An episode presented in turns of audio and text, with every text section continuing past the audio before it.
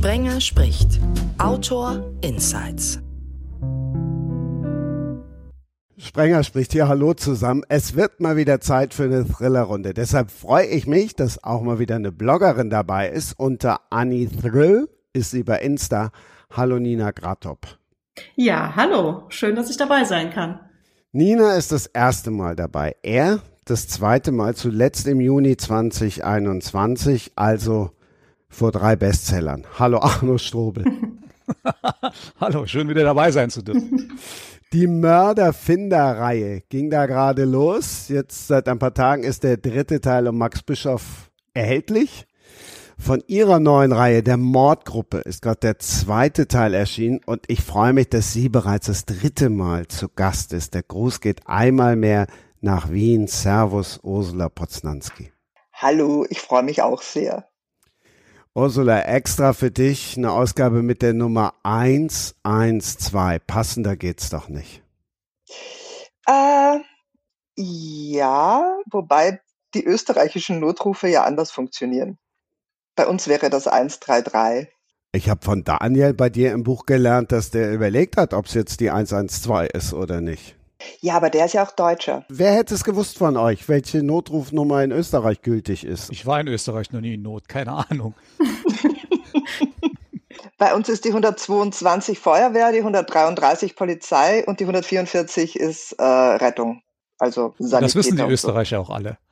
Ja, ja, das lernen wir schon ganz früh so in der Grundschule. Das steht überall. Und da gibt's noch diese allgemeine, die weiß ich jetzt aber auch nicht. Äh, bin, ich, bin ich jetzt oh. überfragt, dieser allgemeine Notruf. Also einfach nicht in Not geraten. Genau. Aber dann weißt du ja, wann du Ursula nochmal einlädst zum Podcast. Bei der 1, 3, Folge 133. Und bei der 1, 2, 2. Folge 144. Das ist natürlich eine tolle Sache. Ne? Also das heißt, man sollte die nächsten Zule auf jeden Fall in Österreich spielen lassen, weil die können da nicht um Hilfe rufen. Das ist doch klasse, weil keiner die Nummer kennt. Totale Verzweiflung. Ja, das war. Na jetzt, das ist ja in der Zwischenzeit alles nicht mehr so witzig, weil man ja auf dem Handy die Notruftaste hat oder die Notrufeinstellung und keine Nummern mehr wissen muss. Ich weiß ja auch keine Nummern mehr. Also alles, was über drei Ziffern hinausgeht, überfordert mich ja komplett. Ja, das stimmt allerdings. Das, äh, das kommt mir sehr, sehr bekannt vor. Also früher hatte ich wirklich noch viele Telefonnummern im Kopf, als was ich noch im mhm. Kopf haben musste, aber heute mittlerweile, also ganz ohne Quatsch. Ich, vom, im engsten Familienkreis kenne ich die Telefonnummer nicht mehr, weil eben ist es einfach, ne? Knöpfchen drücken und fertig. Ja, genau. genau. Ich habe auch richtig Angst, wenn ich irgendwo mal mein Handy verlege oder wenn mir jemand meinen, keine Ahnung, meinen Mac-Account hackt und alles löscht, kann ich niemanden mehr kontaktieren. Ich glaube, das geht uns allen so. Ja, ich glaube, das geht bei manchen. Ist alles vorbei. Ich glaube, das geht bei manchen noch viel weiter. Ne? Also ich habe mal eine recht junge Dame äh, sagen hören, wenn mein Handy weg wäre, wäre mein Leben beendet. Das finde ich ja auch ganz spannend. Das wäre auch ein Krimi-Plot. Man stiehlt ein paar 19-Jährigen die Handys. Äh, nein, genau. ganz, die sterben ganz von selbst. Ähm, aber, ja, das hat den Vorteil, aber, die junge Generation könnte sich da prima einfinden. Ne? Also hätte jeder ja. sofort diesen Wiedererkennungswert. Ach ja, das wäre bei mir auch so. Das stimmt. Nina, das ist doch eigentlich ein gutes Stichwort, weil dein Account war doch komplett nieder. Komplett nieder. Nach zweieinhalb Jahren, das, das stimmt. Ja, ich habe im Juni 2020 begonnen mit meinem Account und letztes Jahr im September war von einer Minute auf die andere plötzlich ja alles weg. Und deswegen kenne ich das Gefühl, Gefühl schon, dass einfach ja von jetzt auf gleich alles, was man aufgebaut hat, ja verschwunden ist. Ist zwar nicht das Leben weg, wie du eben gesagt hast, Ursula, aber mhm. ja, das, was man sich aufbaut halt. Ja, aber es ist doch, es ist doch irgendwo verrückt, wie abhängig wir uns von diesem ganzen Mist machen. Ne? Also ich habe das, ich habe so. das gerade äh, vor zehn Tagen, anderthalb Wochen ungefähr, habe ich das erlebt äh, mit Facebook. Das okay. ist verrückt. Also ich, ich habe ja eine Facebook-Seite, die auch recht gut äh, besucht ist und worüber ich auch sehr viel mache. Ich meine, auf diese Art und Weise pflegt man ja in der Regel Kontakt zu Leserinnen und Lesern. Äh, Facebook, Instagram, TikTok. So. Und ich krieg eine Mail von eine Nachricht von Facebook, die mir sagten, ähm, dass mein privater Account, mein privates Profil in Facebook, das notwendig ist, um die Seite zu administrieren, von Facebook als grauer als graues Konto eingestuft worden ist, was immer das noch bedeutet, und dass man es ab äh, innerhalb einer Woche aktivieren wird. So. Okay. Jetzt habe ich mir gedacht, okay, wenn die mein privates Konto deaktivieren, ähm, habe ich keine Möglichkeit mehr, meine Facebook-Seite zu, zu äh, administrieren. Also was mache ich denn jetzt? Und merkte, wie ich langsam in Panik gerate wegen diesem Mist, weil ich nicht wusste, was ich mhm. tun sollte. Dann kriege ich von Facebook am nächsten Tag eine weitere Nachricht. Ähm, ich könnte dagegen keinen Einspruch erheben, dass meine äh, Seite deaktiviert mhm. wird, mein, äh, mein privates Profil. Aber um meine Seite weiter administrieren zu können, könnte ich mir ja ein neues Konto, ein neues Profil anlegen, anlegen und damit dann die Seite administrieren. Hm? Wo ich mir grundsätzlich schon mal die Frage stelle, Leute, wie hirnrissig ist das denn? Ihr aktiviert ein Profil und gebt mir den Tipp, ich soll mir ein neues anlegen, was ihr dann wahrscheinlich in zwei Jahren wieder aktivier deaktivieren könnt. Aber wie auch immer, ich habe dann versucht, mir ein neues Profil anzulegen. Das Problem ist nur, die der Algorithmus, der bei Facebook dahinter liegt, ist so clever, dass er erkannt hat, hoho, das ist ja der, der das andere Profil schon hat und das steht dann zum Deaktivieren. nö, nö, mein Freund, gesperrt. ich habe also tatsächlich drei, vier Tage lang hier rumgerödelt wie ein Irrer, um das irgendwie hinzubekommen, meine Seite weiter bei Facebook betreiben zu können. Letztendlich musste ich ein Profil anlegen unter neuem Namen. Ich habe mir dann einen, einen Protagonisten aus einem meiner Bücher genommen mit neuer E-Mail-Adresse, also alles komplett anders als es vorher war. Und dann ging's, aber nur dann. Das heißt im Klartext, ich bin jetzt privat, nicht als Arno Strobel, sondern als Bert Menkoff in, in Facebook unterwegs. Und Facebook findet das cool. Facebook findet das voll okay. Ja, okay. Das ist, das, ist doch, das ist doch alles nicht mehr zu fassen, ehrlich. Nein. Aber ich habe tatsächlich gar nichts von Instagram gehört. Also ich war von der einen Sekunde auf die andere ja, der Nutzer wurde nicht gefunden, der existiert nicht. Und ich habe auch, ja, zwei, drei Tage wirklich alles probiert und nicht einmal irgendeine Reaktion bekommen. Und dann habe ich auch meinen neuen Account angelegt. Ja, und einfach von Null an begonnen. also einfach Wahnsinn. alles weg. Ja. So, sorgt, so sorgen Social Media äh, Unternehmen dafür, dass uns nicht langweilig wird. Ne? Dass wir immer das was zu tun haben. Ja, Aber auch alles mal in Frage stellen kann, ne? Ja. das ist so. Das ist wahr. Und bevor ich jetzt dafür anfange, wie mir meine Facebook-Seite abhanden gekommen ist, die wurde nämlich geklaut, das geht auch, okay. ist auch sehr lustig. ähm, und war plötzlich, war noch da, aber unter einem anderen Namen und ohne, dass ich Zugriff drauf hatte. Oh, also es ist alles, es ist alles möglich, ja. Und die war verifiziert mit Stempelchen und was weiß ich was und hieß aber plötzlich a little positive. Okay. ja. A little und positive. war nicht, a little positive und war nicht mehr meine. Also, Komm, das warst ja. du. Das hast du gemacht aus Marketing. Jetzt lacht sie nur. Ja, ne? das war dann der, der, dümmste, der dümmste Schachzug aller Zeiten. ja, weil dann war sie weg. Aber der Effekt war klasse, oder? so, Schluss. Herrlich. Ich, ich, ich würde sagen, wir lassen Facebook jetzt einfach. Ursula, wie geht's dir so kurz nach dem ET? Äh, ja, bis jetzt noch gut. Bis jetzt noch gut. Wie geht's dir so kurz nach ET? Äh, ja, jetzt mittlerweile wieder gut, aber ich muss ganz ehrlich gestehen, so ein paar Tage vorm, vorm Erschei vor Erscheinen äh, des Mörderfinder 3 war ich echt ziemlich nervös.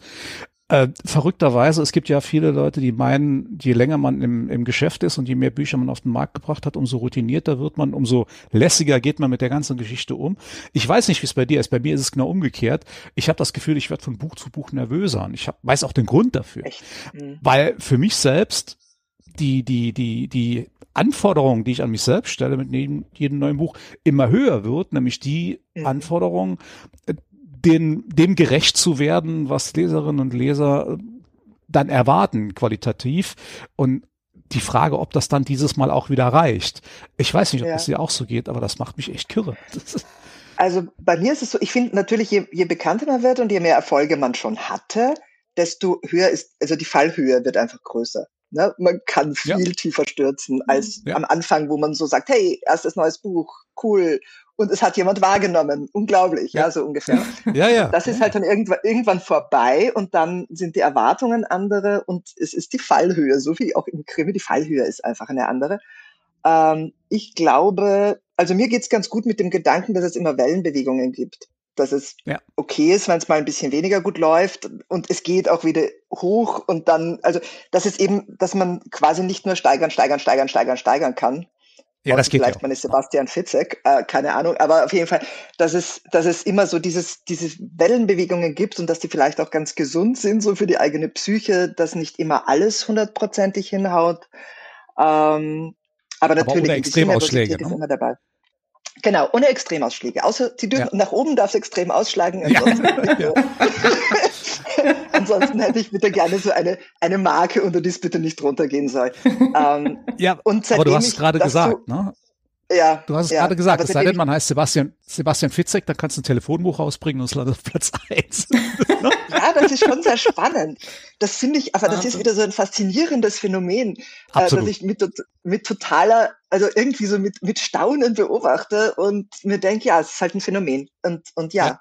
Also gerade wenn man sich die Bestsellerlisten ansieht und dann so Bücher, die seit zwei Jahren irgendwo immer in den Top 3 sind, wo ich mich frage, wieso?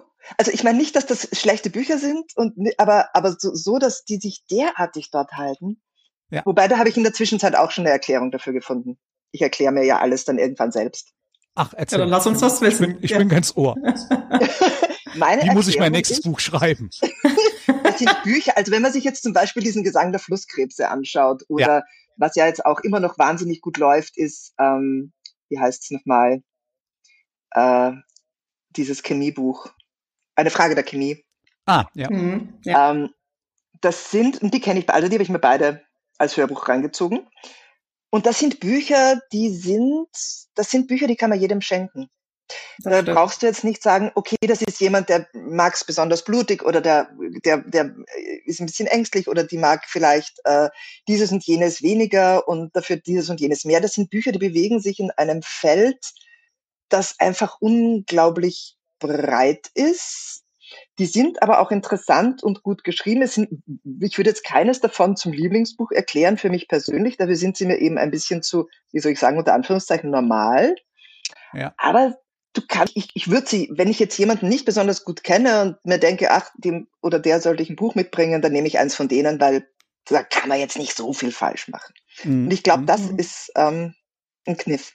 Also ja, das nicht, dass ich das könnte, aber ich glaube, das ist so, es gibt einen sehr, sehr großen gemeinsamen Nenner. Mhm. Mhm. Ja, das ist gut möglich. Das ist gut möglich.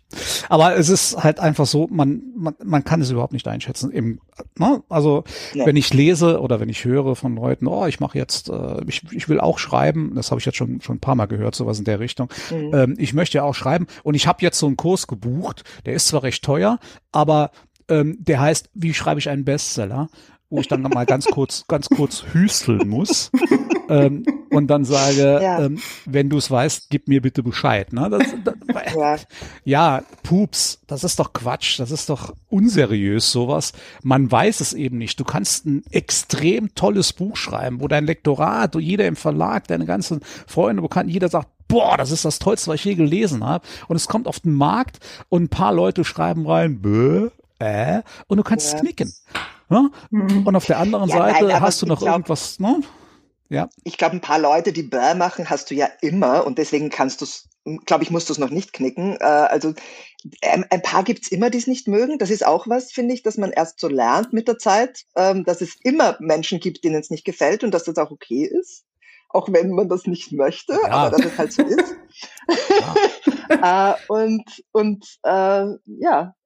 Aber Nina, jetzt um dich mal zu fragen, du liest wahrscheinlich mehr als wir beide oder wir anderen drei zusammen. Was macht es denn für dich aus? Wie erklärst du dir diese Phänomene? Also ich würde erstmal sagen, auch euch beide würde ich auch sagen, die verkaufen sich ja auch immer. Wenn ich in der Buchhandlung gehe, dann sind eure Bücher auch stapelweise und meine Buchhändlerin würde sagen, muss ich nicht unbedingt lesen, um das zu empfehlen, weil die verkaufen sich sowieso. Und da würde ich mhm. euch beide jetzt auch damit reinziehen. Also würde ich nicht nur den Fitzek reinziehen, auch ein Strobel verkauft sich immer. Ja, aber Nina, mal ganz ehrlich, und, wenn ich dich ganz kurz unterbrechen darf. Ja. Wenn du in eine Buchhandlung kommst und dort liegt ein Stapel meiner Bücher, dann läuft im Verkauf irgendwas falsch. Ach so. Sonst wird kein, sonst wird kein Stapel mehr da liegen. Kein Stapel mehr da liegen, ja, genau. War gerade nur die Nachbestellung noch, oder? Ach, genau. ja, aber wie gesagt, dieses oh. Phänomen, ich glaube, du kannst es auch nicht erklären, Nina, oder? Nee, das nicht. also wüsste ich jetzt auch nicht, woran es liegt. Ich frage mich das auch immer wieder, weil manche Bücher, die ich dann lese und die dann auf Platz eins oder zwei landen, sind für mich dann auch so, hm, okay, wie sind sie da hingekommen? Und andere Bücher, wie ihr eben auch schon gesagt habt, die, da steckt ganz, ganz viel drin und die schaffen es noch nicht mal irgendwie auf, auf eine Liste mhm. zu kommen. Sehr, sehr seltsam. Wenn ich mal dazwischen gehen darf als einzelkämpfender Podcaster, die Antwort ist ja relativ simpel, dass vieles einfach auch nur dem Marketing geschuldet ist. Oh ja. Hm. Würde ich, würde ich, muss ich dir ein ganz kleines bisschen widersprechen. Du hast mit Sicherheit zum Teil recht. Aber ich glaube, mit Marketing kannst du durchaus ein Buch in die Bestsellerliste hieven.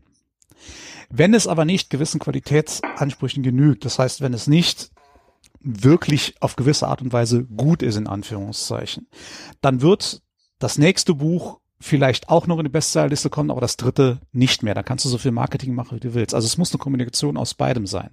Aber selbst das, Marketing und gutes Buch, ist meines Erachtens nach immer noch kein Garant dafür, dass es wirklich oben landet und sich auch oben halten kann. Nein, ich glaube, du kannst kein, du kannst keinen Bestseller machen, in dem Sinne, dass bewirb ihn nur ausreichend und dann funktioniert es schon. Ich glaube, das geht nicht.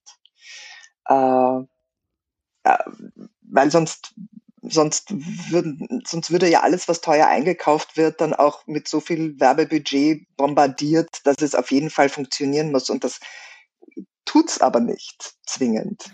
Ähm, ich glaube, ich, ich finde es ich find's ganz schwierig, jetzt zu analysieren. Da gab es ja schon ganze Dokumentationsfilme äh, dazu, wie ein Bestseller entsteht. Und keiner kann es so richtig fassen und keiner kann es so richtig erklären. Äh, ja, ich glaube, man muss es einfach hinnehmen als Phänomen. Wenn man die Formel dazu hätte, das wäre eine tolle Geschichte. Ich würde dann keine Kurse geben, sondern ich würde das Ding, diese Formel meistbietend an, den, an die Verlage versteigern. Genau. Und ich glaube, ich wäre anschließend ausgesorgt. Ohne ja, weitere Bücher zu schreiben. Das wäre doch nee. auch schade. Ja, aber das wäre auch schade. Arno, ich ah. wollte jetzt gerne nochmal da nachfragen, weil ähm, ich mir das tatsächlich fast gar nicht vorstellen kann, dass du wirklich zitterst und meinst, das wird, wird von Buch zu Buch schlimmer. Wie sieht's denn dann zehn Tage später aus? Siehst du zu Hause irgendwelche Charts und dann geht's dir direkt besser? Naja gut, also das Verfahren ist ja folgendes. Es ist ja so, dass, dass die Verlage schon relativ früh über die nächste Bestsellerliste informiert werden. Also der Verlag bekommt Anfang der Woche die Information darüber, wo die Bücher, die in diesem Verlag erschienen sind, wenn denn in der kommenden Woche auf der Bestsellerliste landen. Und dann bekomme ich natürlich einen Anruf von, äh, aus dem Verlag, wo mir sagt, also pass auf, dein Buch steigt, wenn es denn so ist, steigt äh, mit der und der Platzierung auf der Bestsellerliste ein. So, das ist ja zuallererst mal äh, dahingehend eine Teilberuhigung, dass man sagt, okay, ähm, er ist schon mal ganz gut gekauft worden am Anfang. Aber die eigentliche Beruhigung bringt das für mich nicht. Die bringt erst die bringen erst so zwei, drei Wochen danach, wenn ich so einen repräsentativen Querschnitt quasi mir selbst bilden kann über das Feedback, was ich zu dem Buch bekomme, was die, was die Leserinnen und Leser dazu sagen. Und wenn das überwiegend, wie Ursula es gerade schon gesagt hat, natürlich hast du immer ein paar dabei, die sagen, boah, das schlechteste Buch, das ich jemals in der Hand hatte. Klar, logisch, passt schon.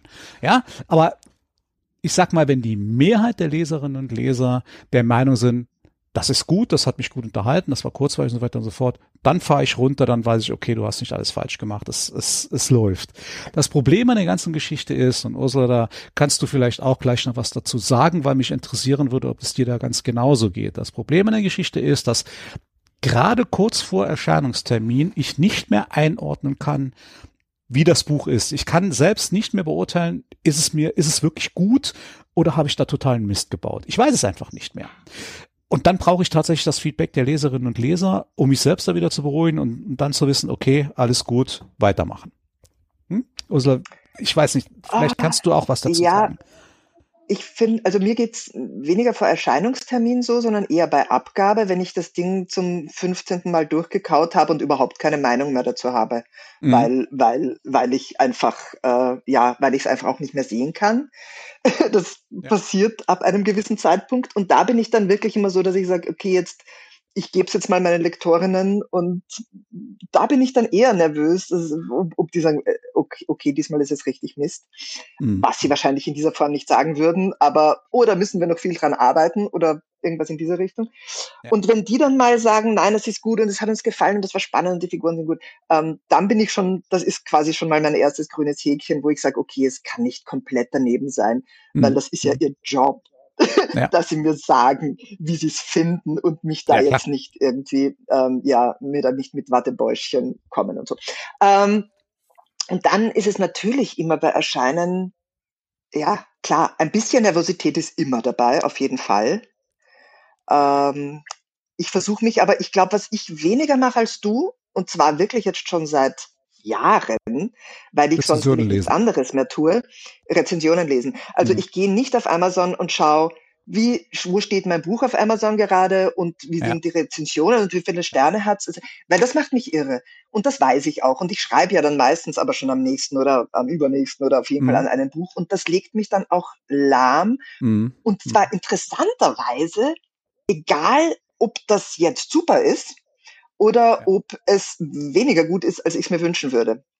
Hm. Es geht, also es tut mir auf keinen Fall gut. Es tut mir weder das, das es tun mir weder Lob, Lobeshymnen, helfen mir nicht beim Weiterarbeiten und äh, vernichtende Rezensionen noch weniger wahrscheinlich. Daher ja, habe ich das ich wirklich mich. gelassen. Ja, ich ähm, erinnere mich, wir hatten das Thema schon. Wir hatten das Thema, ja. Als, und ich halte ja, ja. wirklich für, für gesünder, für mein, äh, für mein, für mein Ego, erstens. Und zweitens aber auch für, für die Art, wie ich arbeite, ist es, da geht es aber vielleicht auch anderen anders, besser. Hm. Ich schaue wenig rein. Musst du dich dann zurückhalten, die nicht zu lesen und sagst, nein, ich will das bewusst nicht machen, um mich irgendwie bei der aktuellen Arbeit nicht zu hemmen oder also mittlerweile nicht mehr. Ich glaube, das ist so, wie wenn du mit Al wenn du Alkohol entwöhnst. Am Anfang ist es super schwer und man muss sich echt zurückhalten und denkt, ah, nein, ich mache nicht, auch ich schaue nicht nach. Und irgendwann ist es dann komplett normal, dass man einfach nicht nachsieht. Also ich okay. schaue halt nicht nach. Es Dem ist, möchte ich widersprechen. das mit dem Alkohol. Ich Nein, also ich meine, ähm,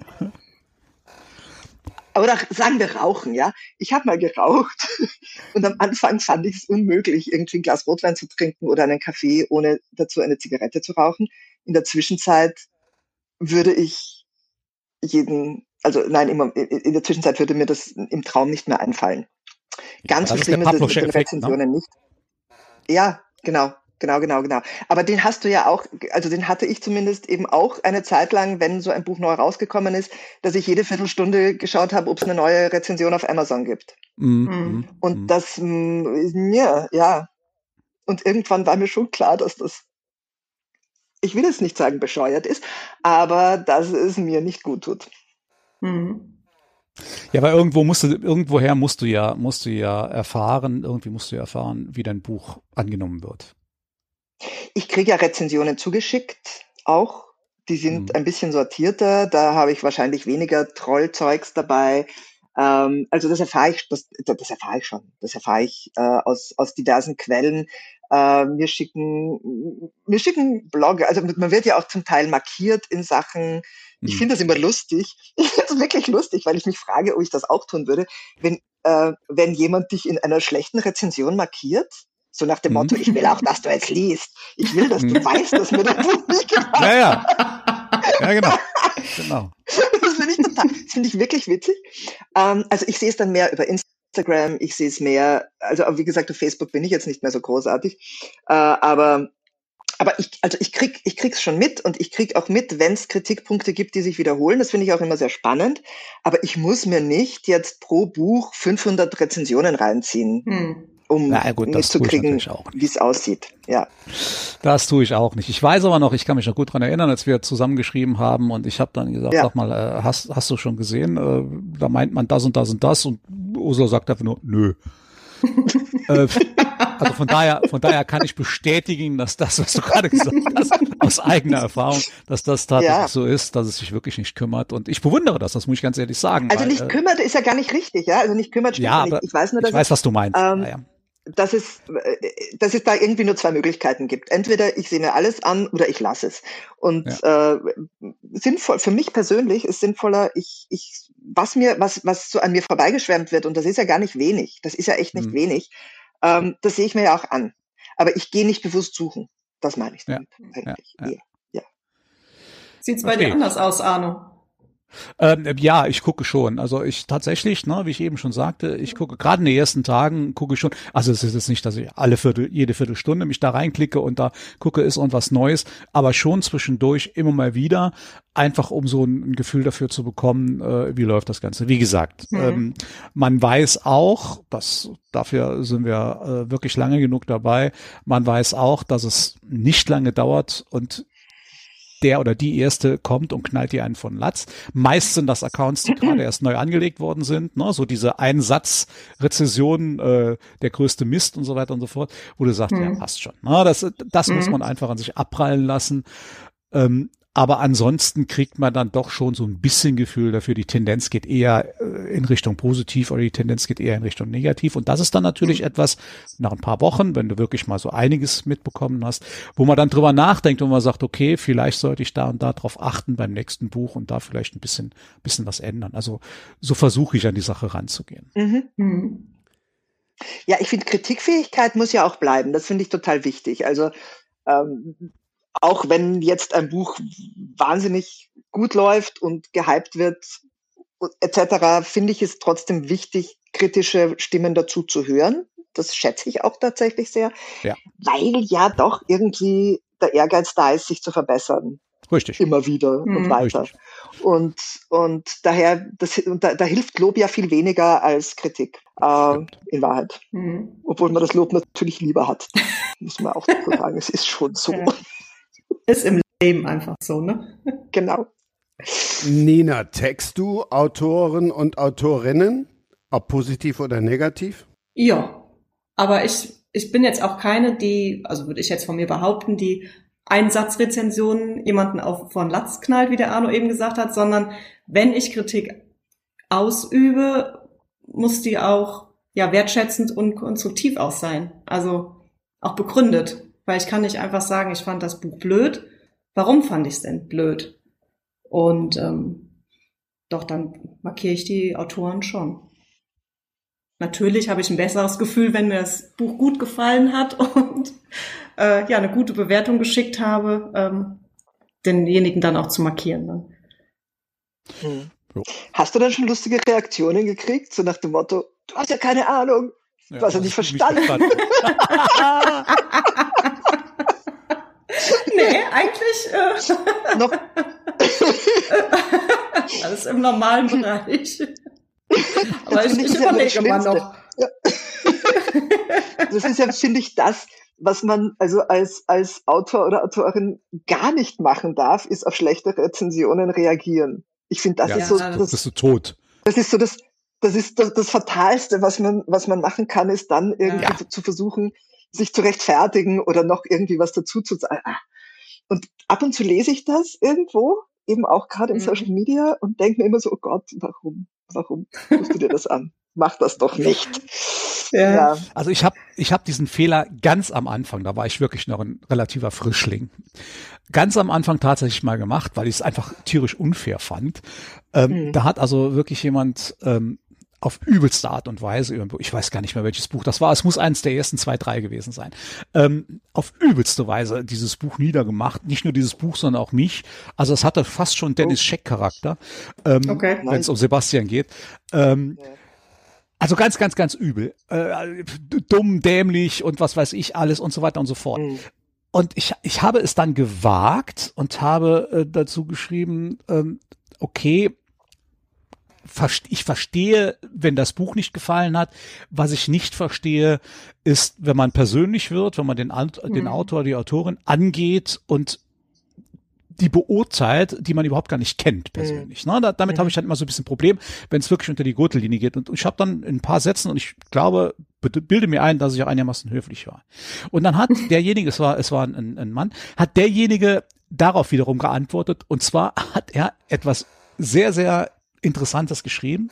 Er sagte, ich habe drei Tage an dieser Rezession gesessen und die lasse ich mir von dir nicht schlecht machen. Das ist super. Schön. Ist das nicht geil? Das ist klasse. Ich sitze ein Ja. halbes Jahr in einem Buch. Und das ist und das ist der einzige Punkt, Ja. den ich wann immer sich die Gelegenheit ergibt, wann immer ich auf diese auf diese das passiert uns sehr öfter, dass wir angesprochen werden mit schlechter Kritik und so weiter, mit Rezensionen und so weiter und so fort. Das ist das einzige, was ich immer wieder sage und was ich versuche auch den den Rezensenten und Rezensentinnen mitzugeben auf den Weg. Leute, Ihr dürft natürlich Kritik üben, aber bitteschön geht auch damit um, dass an eurer Kritik vielleicht von irgendeiner Seite Kritik geübt wird und haut Ja. dann nicht dagegen mit der Axt, weil wenn wir das als Autorinnen und Autoren machen, dann sind wir, dann sind wir einfach schlecht in euren Augen, dann sind wir schlechte Verlierer, dann können wir keine Kritik vertragen und so weiter und so fort. Also es muss alles immer beidseitig sein und dann kann man auch Ja. miteinander umgehen und miteinander leben. Das ist dann gar kein Problem. Ja, Arno, du musst aber natürlich schon sehen, du hast diese Rezension ganz gratis gekriegt. Ja, das stimmt. Ich habe, das ist wohl wahr. Ich habe kein Geld dafür bezahlt. Kam einfach so, es war ein Geschenk. Macht ihr einen Unterschied bei professionellen Rezensionen und nicht professionellen? Also ich nicht, muss ich gestehen. Und da greife ich sofort mal, sofort mal das Beispiel auf, was ich gerade gesagt habe, nämlich denjenigen, der meint, er hätte die Weisheit, die literarische Weisheit mit Löffel gefressen, der Herr Schmidt. Äh, sorry, er nennt, er, er bildet sich ein, er ist professionell. Für mich ist er höchst unprofessionell und ich nehme da das auch gerade dieses Beispiel, was Sebastian betrifft. Also, ich bin mit Sebastian gut befreundet, wir kennen uns und ich mag ihn sehr, aber unabhängig davon geht das, was dieser komische Mensch da macht, überhaupt nicht. Das geht nicht. Natürlich kann er sagen, das Buch ist schlecht aus den, den Gründen aus meiner Sicht. Ich habe da, mir das nicht, das und so weiter und so fort. Das ist alles überhaupt gar kein Problem. Das kann er machen. Aber die Art und Weise, wie er Sebastian als Person angeht, da bin ich raus. Da bin ich wirklich raus und er disqualifiziert sich für mich dahingehend voll und ganz, was den Punkt betrifft, dass man ihn ernst nimmt. Geht nicht. Sorry.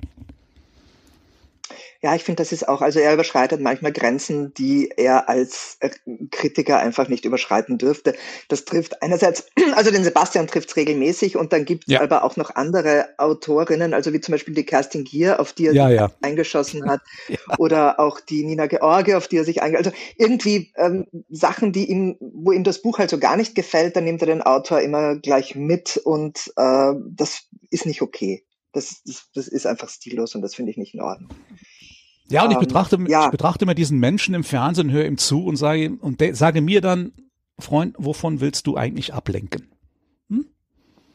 Ernsthaft. Ich, also, glaube wirklich, was ich mir vorstellen kann, wenn ich jetzt, wenn ich jetzt sage, ich oder sagen würde, ich wäre ähm, Literaturkritikerin und äh, hätte eben auch irgendwie einen anderen Anspruch als nur Unterhaltung und, und das ist, glaube ich, auch der Fehler an der Sendung. Die würfeln, es ist, wird ja alles zusammengewürfelt. Du hast eben Thriller und du hast Hochliteratur und du hast dann äh, 40 neben Handke oder so und musst das oder musst du eigentlich nicht, aber sollst das irgendwie dann in eine Reihenfolge beziehungsweise bewerten. Und das geht natürlich nicht. Das ist ein Ding der Unmöglichkeit, ähm, weil das Bücher sind, die völlig unterschiedliche Dinge wollen. Und äh, da dann zu sagen, das eine ist quasi wertvoll und das andere ist, ist literarisch vollkommen wertlos, um es jetzt mal, um es jetzt mal freundlich auszudrücken. Ähm, klar, wenn ich das vergleiche, sind das, sind das zwei Welten. Äh, und das würde auch, das betrifft meine Bücher dann ganz genauso. Also wenn du jetzt mich und Jelinek nebeneinander hältst, kannst du auch sagen, ja gut, dann, was Posnanski schreibt, ist irrelevanter Bullshit. Ähm, aber ich will ja auch gar nicht Jelinek sein. Also ich will ja überhaupt nicht in diese Ecke hineinschreiben. Und ich glaube, Hm. ähm, das zu sehen als Rezensent oder als Kritiker, speziell dann, wenn ich in einem äh, öffentlichen Medium äh, meine Meinung von mir gebe, das auseinanderhalten zu können, wäre schon gut. Ja, das wäre gut und vor allen Dingen in dem Moment, in dem Moment, wo ich mich so auslasse, äh, zum einen über das Buch, zum anderen aber über den Autor äh, und mit, mit mit Begriffen wie dumm und so äh, um mich um Mhm. werfe, vergesse ich vielleicht eins: Sebastian wird von Hunderttausenden von Menschen gelesen. Sind die alle Mhm. blöd? Ja. Das ist Unterhaltung. Das ist, das ist, Genau. Hm? Es geht, Natürlich. es geht einfach darum, äh, etwas in Händen zu halten, das auf die eine oder andere Art, ob es jetzt auf den Ponyhof geht oder in die tiefsten Abgründe menschlicher, menschlicher Seelen, äh, auf jeden Fall auf die eine oder andere Art dafür sorgt, dass ich mich mal für ein paar Stunden aus dem Alltag ausklinken kann. Und wenn das gelingt und ich habe das Buch fertig und anschließend sage, hey, das nächste kaufe ich mir wieder, dann braucht doch keiner zu kommen und mir irgendwas von dumm oder sonst irgendwas zu erzählen. Dann ist doch der Zweck mhm. erreicht. Ja. Das ist, das ist das Ding mit, damit habe ich wirklich Probleme. Also, um abschließend aus meiner Sicht äh, ja. die Frage zu beantworten. Nein, ich unterscheide nicht zwischen professionellen Kritikern oder äh, Kritikern oder Kritikerinnen, die das, die das äh, hobbymäßig machen. Überhaupt nicht. Wichtig ist das Endergebnis. Okay, dann gebe ich euch jetzt noch einen mit. Ist lange, lange her, stand damals in TV Spielfilm. Ich war damals beim Fernsehen. Ich war bei Premiere, habe Fußball moderiert und dann gab es eine Kritik und so verschiedene Köpfe waren Ach, einsortiert und okay. ein Kopf stand drunter, Typ Traumschiff Steward. Und ah, dann, okay. genau, und dann stand drunter, Ey. du bist jung, schul doch um. Ja. Ah, okay. Ja, und das hast du nicht gemacht. Ich meine, Traumschiff Steward, hallo? Nein, aber. ich habe nicht umgeschult, ich habe das Abo abbestellt. Es ist, ja, gute Entscheidung. Wahnsinn. Ja, weil wir gerade über Rezensionen gesprochen haben. Eine habe ich jetzt gefunden, tatsächlich aus dem Januar, zu einem Buch, das da heißt Fremd. Ich lese jetzt die Rezension nicht vor. Das Buch ist oh älter. Gott. Das Buch war mhm. von Ursula Poznanski und Arno Strobel. Wann gibt es noch mal eine Co-Produktion? Wenn man das mit dem Schlafen abschaffen könnte oder so. ähm, es ist einfach wirklich eine Zeitfrage. Ich habe zwei Bücher im Jahr, Arno hat zwei Bücher im Jahr. Ich meine, sag gerne auch was dazu. Ich wüsste jetzt nicht, wann wir es unterbringen sollten. Das ist genau. Ich, diese Frage wird wirklich unglaublich oft gestellt. Also ich bin, ja. ich bin wirklich überrascht, auch heute noch. Es ist ja jetzt wirklich schon ein paar Jahre her. Ich bin echt ja. überrascht, wie oft diese Frage bei Lesungen immer wieder gestellt wird. Und ich sage absolut, ohne dass wir es vorher abgesprochen haben, absolut genau das Gleiche. Es ist tatsächlich eine Zeitfrage. Es stand nie im Raum, dass wir gesagt haben, so, das war's, wir werden nie wieder ein Buch zusammenschreiben, sondern es kam einfach so, ich meine, man muss, man muss wissen, das Ganze ist wirklich als Hobby na, so ein bisschen als Just for Fun ja, äh, gestartet. Eigentlich. Ja, genau. Na? Und dann wurde dann mhm. plötzlich irgendwann mehr draus und das war auch ganz, das war auch, das hat auch Spaß gemacht, das ist gar keine Frage. Aber zu dieser Zeit hat jeder von uns weniger zu tun gehabt, als wir jetzt haben und irgendwann nach dem dritten Buch kamen wir so weit, dass wir beide gesagt haben, es passt jetzt einfach nicht mehr rein. Wenn wir das versuchen jetzt auch noch reinzuquetschen, dann würden wir beide uns verheddern und würden vielleicht andere Projekte mit vernachlässigen. Das ist nicht, nicht Sinn und Zweck der Sache, weil der Hauptfokus, der Hauptaugenmerk natürlich auf, uns, auf unseren Soloprojekten liegen muss. Und das ist im Moment einfach der Fall.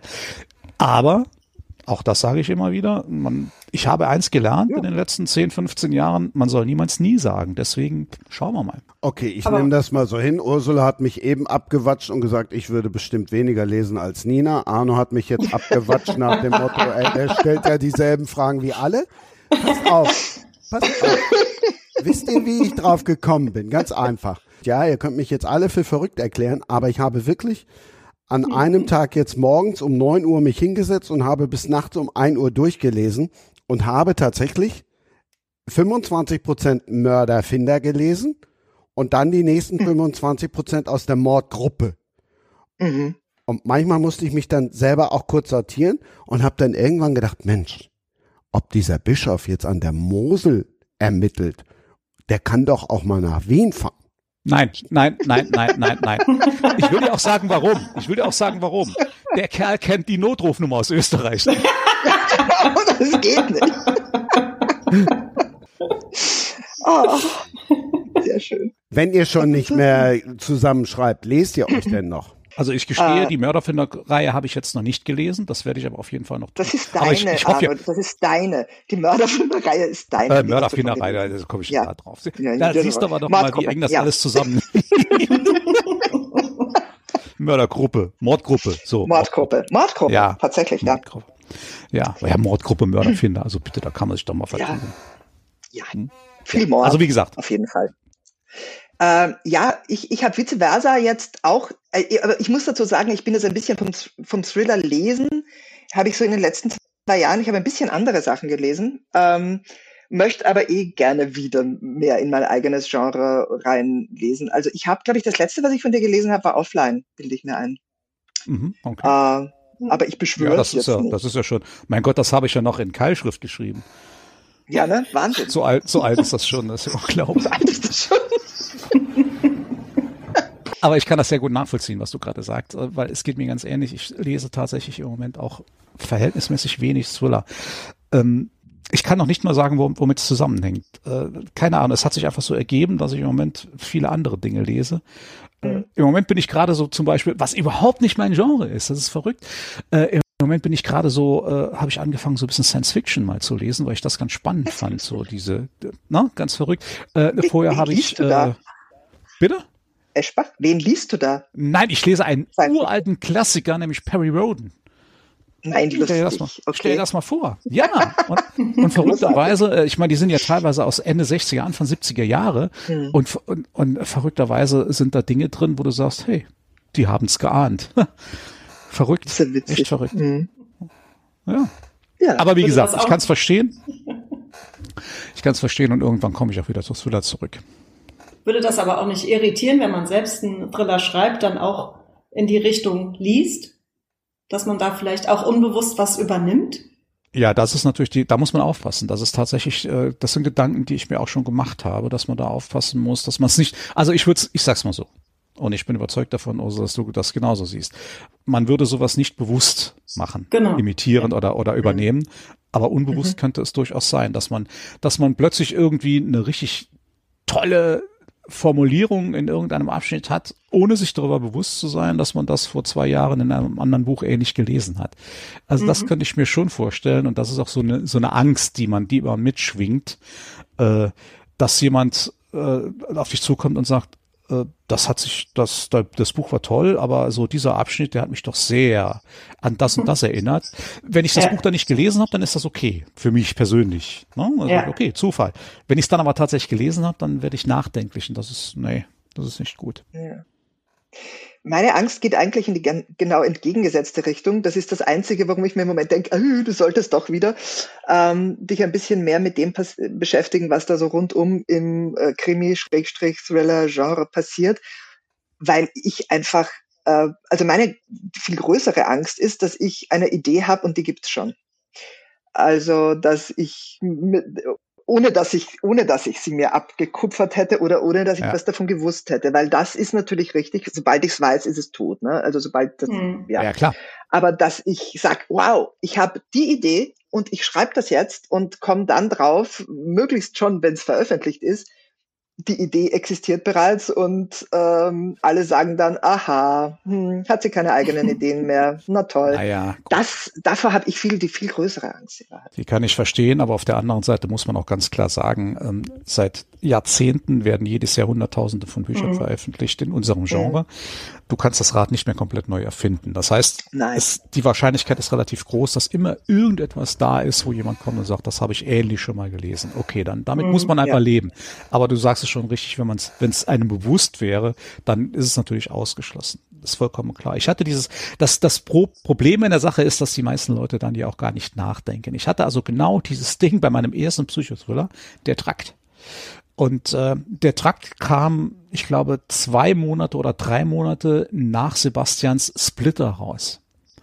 Mhm. Und die Grundthematik war gar nicht weit voneinander entfernt. Und es dauerte auch nicht lange, da kamen die ersten an und sagten, oh, hat er sich vom, vom Fitzek abgeguckt. Das, das Fitzeks Buch zwei Monate vorher kam, dass es unmöglich ja. ist, in zwei Monaten ein Buch zu schreiben, lektorieren zu lassen, drucken zu lassen, Cover zu helfen. Und, und da kommt, das, das interessiert auch in dem Moment nicht, weil dieser mhm. Effekt des Gedankens, der ist viel zu, viel zu geil, als dass man jetzt sich den selber kaputt macht, indem man nachdenkt und rausfindet, dass das gar nicht geht. Nee, das wird ja. sofort gepostet. Boah, hat er abgekupfert ja. und so weiter und so mhm. fort.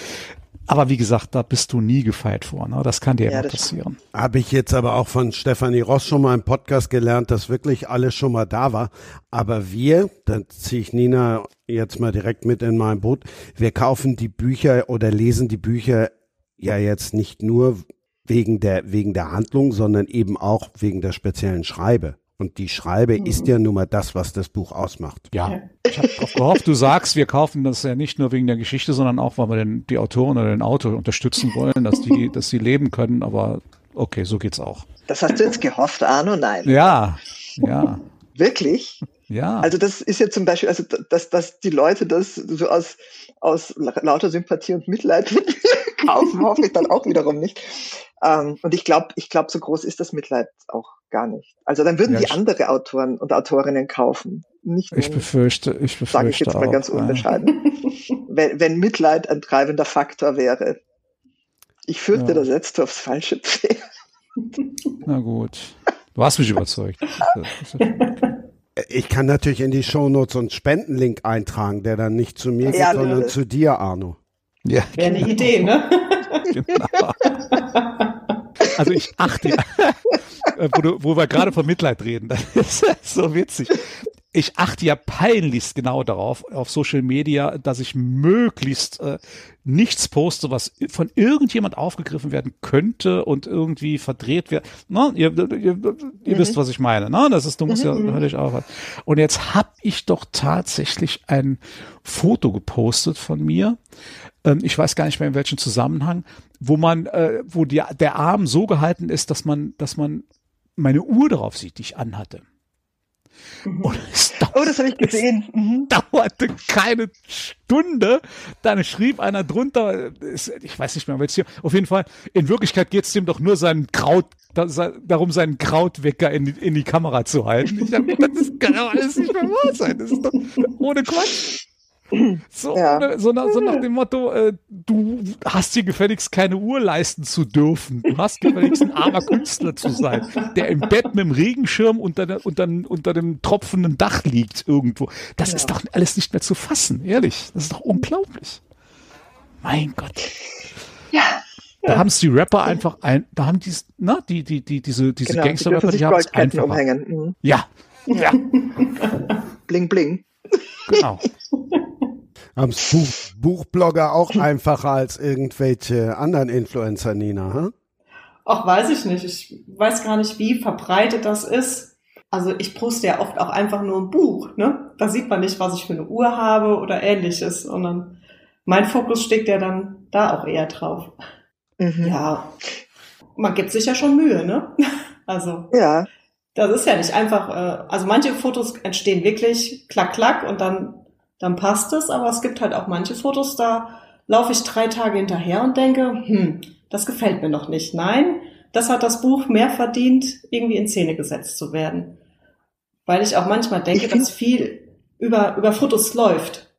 Also wenn mir ein mhm. Foto, wenn mir selber ein Foto von einem Buch jetzt gefällt, dann lese ich mir vielleicht auch eher mal eine Rezension durch, als wenn es einfach nur so hingestellt wird. Mich freuen diese schön inszenierten Buchfotos immer total. Ich finde das, also, weil die auch wirklich oft schon eigen, was Eigenkünstlerisches haben. Und ich reposte sowas dann auch wirklich mit viel größerer Freude, als, als wenn das einfach nur so klatsch irgendwie. Ich meine, auch nicht, bin ich auch nicht böse und finde ich auch toll. Aber, aber bei so richtig schönen Fotos, ähm, ja, bin ich immer ganz hingerissen. Hm.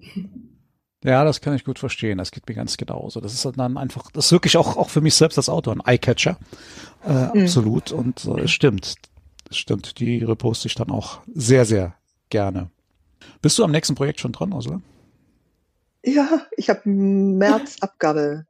So, oh. so, so ungefähr in einem Monat sollte ich es abgegeben haben. Im März hast du Abgabe. Ui. Das ist früh. Naja, ist Jugendbuch äh, kommt im August ja. raus. Das ist jetzt nicht so früh, ne? Ach so, nee, ähm, stimmt. Dann ist, dann ist, dann ist aber, März sogar aber, sportlich. Ja, aber das, das ist okay. Ich habe es auch schon im April abgegeben und es hat trotzdem noch geklappt mit August. Also ich bin, ich bin, mein, ja, die, die, sie sind leidensfähig bei Löwe zum Glück. Äh, und das, ja. Aber du, du hattest jetzt also, auch, du ja. hattest jetzt auch nur ein halbes Jahr, ne? Zwischen äh, dem, dem jetzt, mhm. dem jetzigen und dem Vorgänger, ne? Genau. Genau, da haben wir auch gesagt, das machen wir im Halbjahresabstand. Ich habe dafür ein Jahr Jugendbuchpause gemacht, zum ersten Mal seit zwölf Jahren. Mhm. Äh, aber auch, weil ich gefunden habe, ich brauche gerade jetzt in dem Bereich wieder ein bisschen so Ideenfindungszeit und, und, ja. und Idee, einfach grundsätzlich Ideen. Mhm. Und äh, ja, das haben wir so gemacht. Okay. Jetzt kommt aber wieder eins im August und das, da bin ich jetzt eben gerade so im letzten, hm, ich würde mal sagen, im letzten Viertel. Aber du bleibst jetzt äh, bei Drömer im, im Halbjahresrhythmus auch. Nein, nein, nein, nein. Das kommt dann wieder im Jahresrhythmus. Also ah, ich habe dann okay. wieder den Drömer-Termin also den Knauer-Termin, um es ganz genau zu sagen, im, ja. im Frühjahr, also so eben Februar, März und den, den Löwe-Termin August, September, aber eher. Ah ja, okay, gut, weil ich habe jetzt gerade gesagt, mein Gott, das wären ja drei Bücher im Jahr. Also das nein, ist da ja, erschieße ich mich ja. Nein, nein, nein, nein, nein. okay. Nein, das wird, das wird, das wird nicht klappen. Das denke ich mir, weil mit, ich finde, mit zwei Büchern ist man wirklich gut ausgelastet. Da kommen ja noch Lesereisen dazu. Ne? Ja. Eben, eben. Na, also ich, mehr als zwei könnte ich gar nicht. Das würde ich nee. nicht hinkriegen, schätze ich. Und wie gestaltet ihr euch das am Tag zu schreiben? Also habt ihr feste Termine? Ich setze mich um 8 Uhr an den Schreibtisch und fange dann an, weil ich habe ja den Abgabetermin am, im März, da muss ich ja auch vorankommen. Oder wacht ihr nachts auf und schreibt dann? Oder wie läuft das? Nein. Ich habe eine Menge und keine, also ich mache mir keine Zeitvorgaben, sondern Mengenvorgaben. Und das funktioniert für mich viel, viel besser.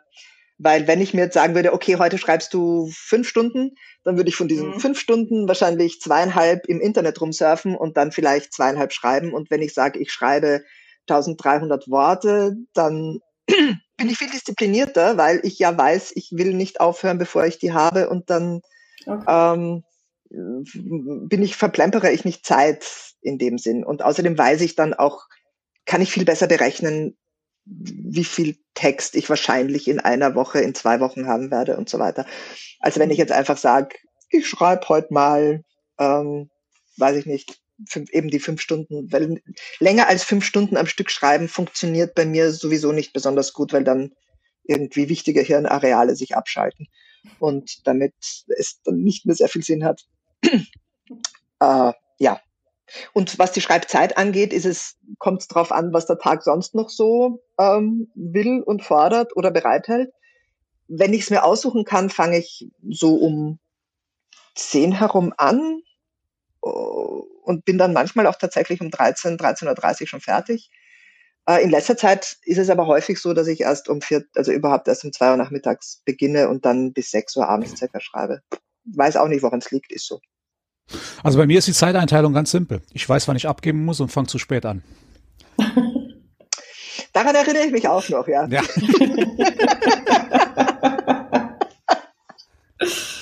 ja es ist tatsächlich ah. immer wieder so. Aber gut. Aber du hast, das, du hast das nicht wirklich mit Mengen, oder? Du hast nicht irgendwie so diese, ich, ich schreibe ja auf, Emma, äh, auf Amazon, schreibe ich, auf, auf Papyrus, wo unten ja. dieser Balken mitläuft. Du schreibst nicht Papyrus, oder? Doch? Äh, also pass, dazu, dazu ganz kurz zwischendurch eingeschoben. Ich habe jetzt gerade ein Projekt abgegeben und da war es tatsächlich so, dass mich, ich schreibe, habe die ganze Zeit immer mit äh, Word geschrieben. Mhm. Äh, ich habe auch ein Mac und Word ist ja eigentlich für, für äh, Windows-Rechner konzipiert, läuft auf dem Mac, mhm. aber mh, ja, so lala. Und in diesem Projekt habe ich es tatsächlich oft gehabt, dass diese Kiste nicht hinterhergekommen ist, da ich getippt habe und wollte lesen den letzten Satz und mein Programm war da nicht so weit. Echt? Ja, und hat dann so Buchstabe für Buchstabe nacheinander gebracht und da war der Cursor an einer anderen Stelle. So machen, auf jeden Fall unterm Strich. Ich habe die Schnauze so voll gehabt, dass ich mir jetzt tatsächlich, tatsächlich das Programm installiert habe und werde mein ja. nächstes Projekt damit schreiben. So. Vorher aber mit Word habe ich es so gemacht, dass ich mir gesagt habe, okay, letztendlich läuft das Gleiche raus, was, was, äh, es geht mhm. über die Menge, äh, nur nicht über, über Worte, weil ich einfach, ich weiß, 2000 Worte sind ungefähr acht Normseiten und das ist so das, was ich mir so vornehme, wenn ich mich dran setze, da ich sage, okay, ich versuche acht Seiten zu schreiben. Ähm, in der Regel klappt es auch ganz gut. Also wenn es da mal nicht geht und ich schreibe nur sechs, dann tatsächlich am nächsten Tag mache ich dann aber auch zehn meistens. Mhm. Ähm, um, um, den, um das Level dann auch zu halten. Aber ich habe halt keine absolute Kontrolle drüber und das ist ja bei dem Programm äh, dann doch eher so. Und ich bin sehr gespannt. Also ich, ich werde es mir jetzt einrichten in den nächsten Tagen und das nächste Projekt dann tatsächlich, das habe ich mir fest vorgenommen, äh, mal damit angehen und damit schreiben und dann schaue ich mal, wie ich klarkomme und dann. Äh, ja, ja ich guck. liebe es. Also ich kann, ich kann absolut nicht mehr ohne. Also die zahlen mir nichts dafür, dass ich das jetzt sage, sondern es ist ein richtig, richtig Programm. Naja, gut. Es hat äh, auch, es, es ist so komplex, ne? Ich muss mich da, das habe ich jetzt ja. mal gemerkt, ich muss mich dazu erstmal einarbeiten in dieses Ding. Das du musst auch nicht alle, du musst auch nicht gleich alle Features nehmen, das tue ich auch nicht. Also ich verwende echt nur das, was ich, was ich brauchen kann. Und das wird aber immer mehr. Also am Anfang ist es wahnsinnig unübersichtlich und dann nehme ich, habe ich immer wieder so ein Ding noch dazu genommen und noch eins und noch eins und mhm. ähm, mhm. jetzt in der Zwischenzeit ähm, Schreib das Programm deine, deine Bücher quasi allein. Da, da, das, darauf, darauf warte ich noch. Darauf warte ich noch, aber das tut es tatsächlich nicht. Aber es sagt mir, wenn nicht zu wenig. Also man kann, ja, wir, wir, wir, wir kommen da jetzt vom Hundertsten ins Tausendste. Ähm, man kann sich ja einstellen, einen Abgabetermin und dann äh, die Tage auskreuzen, an denen man weiß, man kann nicht schreiben und dann rechnet es dir aus, wie viele Worte du an diesem Tag schreiben musst, damit du deinen Abgabetermin halten kannst. Das ist grauenvoll, weil jeden ja, Tag, wenn du nicht, nicht schreibst, das macht mir siehst Angst. du, wie die Zahl hochgeht. Und die Zahl geht hoch und hoch und hoch ja. und hoch. Und das oh, ist weia. Ja. Oh, ja. Ich weiß nicht, ob das was für mich wäre. Nein, darum habe ich jetzt wieder meine 1300 eingestellt unten und äh, handle mich an denen entlang. Ja, ja. Ja, ich bin gespannt. Also äh, ich werde dann die, die Wiener Notrufnummer, wie war denn nochmal, anrufen, wenn ich äh, nicht weiterkomme. genau. mach das, mach das. Ich habe ja am, am Anfang dieses Teils gesagt, dass ich beide Bücher parallel gelesen habe. Das wollen wir jetzt natürlich nicht. Wir nehmen die Bücher auseinander und wir ja. fangen im zweiten Teil mit dem dritten Fall an. Arno mhm. ist jetzt auf Lesetour. Arno ist viel unterwegs. Das könnt ihr alles auf seiner Homepage sehen. Das könnt ihr auch bei Facebook sehen. Aber was ihr da nicht kriegt, ist eine großartige Summary oder selbst erzählt vom Bestseller-Autoren Arno Strobel. Und die große Kunst ist ja immer wieder, wie viel wird gespoilert und wie viel nicht. Also ich werde natürlich versuchen, relativ wenig zu, zu spoilern, aber vielleicht auch ganz interessant, äh, ein, kleine, ein kleines Hintergrundwissen, was man auch nicht so ohne weiteres erfährt. Es ist nämlich tatsächlich so, ähm, dass dieser, dieser Handlungsort Klotten, das ein kleiner Weinort äh, an der Mosel ist, ähm, dass der nicht zufällig entstanden ist oder dass ich mir den nicht ausgesucht habe nach irgendwelchen Kriterien, sondern dass der für mich ausgesucht worden ist. Und nicht nur der. Es war nämlich so, dass ich eine Benefizveranstaltung ähm, gemacht habe und im Rahmen dieser Benefizveranstaltung gegen eine Spende oder gegen ein Spendengebot habe ich zwei Dinge versteigert. Und zwar äh, eine Hauptperson, eine Hauptprotagonistin oder einen Hauptprotagonisten in meinem nächsten Buch, was der Mörderfinder 3 war und den Handlungsort. Und äh, ja, was soll ich sagen? Es hat jemand gewonnen oder am meisten geboten, ein Paar aus Klotten, an der Mosel. Und ähm, die Dame, die Frau, hat sich dazu entschieden, keinen Charakter sich auszudenken, sondern sie hat gesagt, nö, ich möchte selbst damit spielen. Hat oh, mir schön. also ihre Eckdaten gegeben, äh, Hobbys, was mag sie, was mag sie nicht, wie tickt sie da, na, wie steht sie dazu und so weiter und so fort. Und als, als Handlungsort dann ihren Heimatort, nämlich das Örtchen Klotten an der Mosel ausgesucht. Und so bin ich zu diesem Ort gekommen und so bin ich äh, zu der zu einer der Hauptprotagonistinnen gekommen. Und äh, das war für mich was vollkommen Neues. Normalerweise habe ich eine eine Grundidee für ein Buch und überlege mir dann erst im nächsten Schritt, wo soll das Ganze spielen, wo macht es Sinn, wo kann ich diese Geschichte am besten äh, laufen lassen. Dieses Mal war es tatsächlich so, dass ich den Ort hatte und hatte eine Hauptprotagonistin und musste quasi um diese beiden Fakten eine Geschichte herumspinnen. Das fand, das fand ich mal extrem reizvoll, äh, eine Sache mal so anzugehen. Ich bin dann nach Klotten gefahren und äh, habe dort dann einige Tage lang recherchiert dann kristallisierte sich relativ schnell raus, ja, es muss was mit Mainz zu tun haben, weil dort äh, quasi jedes zweite Haus ein, eine, ein Winzer, eine Winzerfamilie beherbergt. Und äh, dieses Ort, dieser Ort, ich war im November da, Mitte, Ende November, und es war wirklich fieses Wetter, es war Schmuddelwetter, es war diesig, es hat genieselt, es war einfach von vorne bis hinten alles nur bäh. Und da hätte auch der schönste Ort, hätte düster gewirkt und umso düsterner hat dieser kleine Weinort mit seinen ganz engen pittoresken Gässchen gewirkt. Und äh, diese Stimmung habe ich dann versucht, in dieses Buch zu transportieren. Ähm, ich habe, ich äh, werde von, von den Klottener äh, mit Sicherheit noch erfahren, äh, ob das gelungen ist oder nicht, respektive ob ich mich im Umkreis von zehn Kilometer überhaupt wieder blicken lassen darf, ohne geteert und gefedert zu werden. Ich weiß es nicht. Das ist natürlich vollkommen klar. Ein Ort, in dem ein Buch von mir spielt, wird in dem Buch nicht als Ponyhof dargestellt werden. Das ist auch vollkommen logisch. Ne? Das muss düster sein. So, so viel also zum Hintergrund. Das fand ich also mal ganz interessant, äh, eine, ein Projekt mal so anzugehen. Ja, warum geht, worum geht es? Es geht darum, dass äh, mein lieber Max, der ja nicht mehr bei der Polizei ist, von jemandem um Hilfe gebeten wird, äh, von der er es am allerwenigsten erwartet hätte, nämlich von der lieben äh, Frau Keskin, äh, ihres Zeichens Leiterin des KKF in Düsseldorf, also Max ehemaliger Dienststelle. Er hat es deswegen nicht erwartet, weil äh, die gute Frau Kersky nicht sonderlich gut auf ihn zu sprechen ist, weil sie ihm die Schuld an etwas gibt aus der Vergangenheit, woran er aber keine Schuld hat.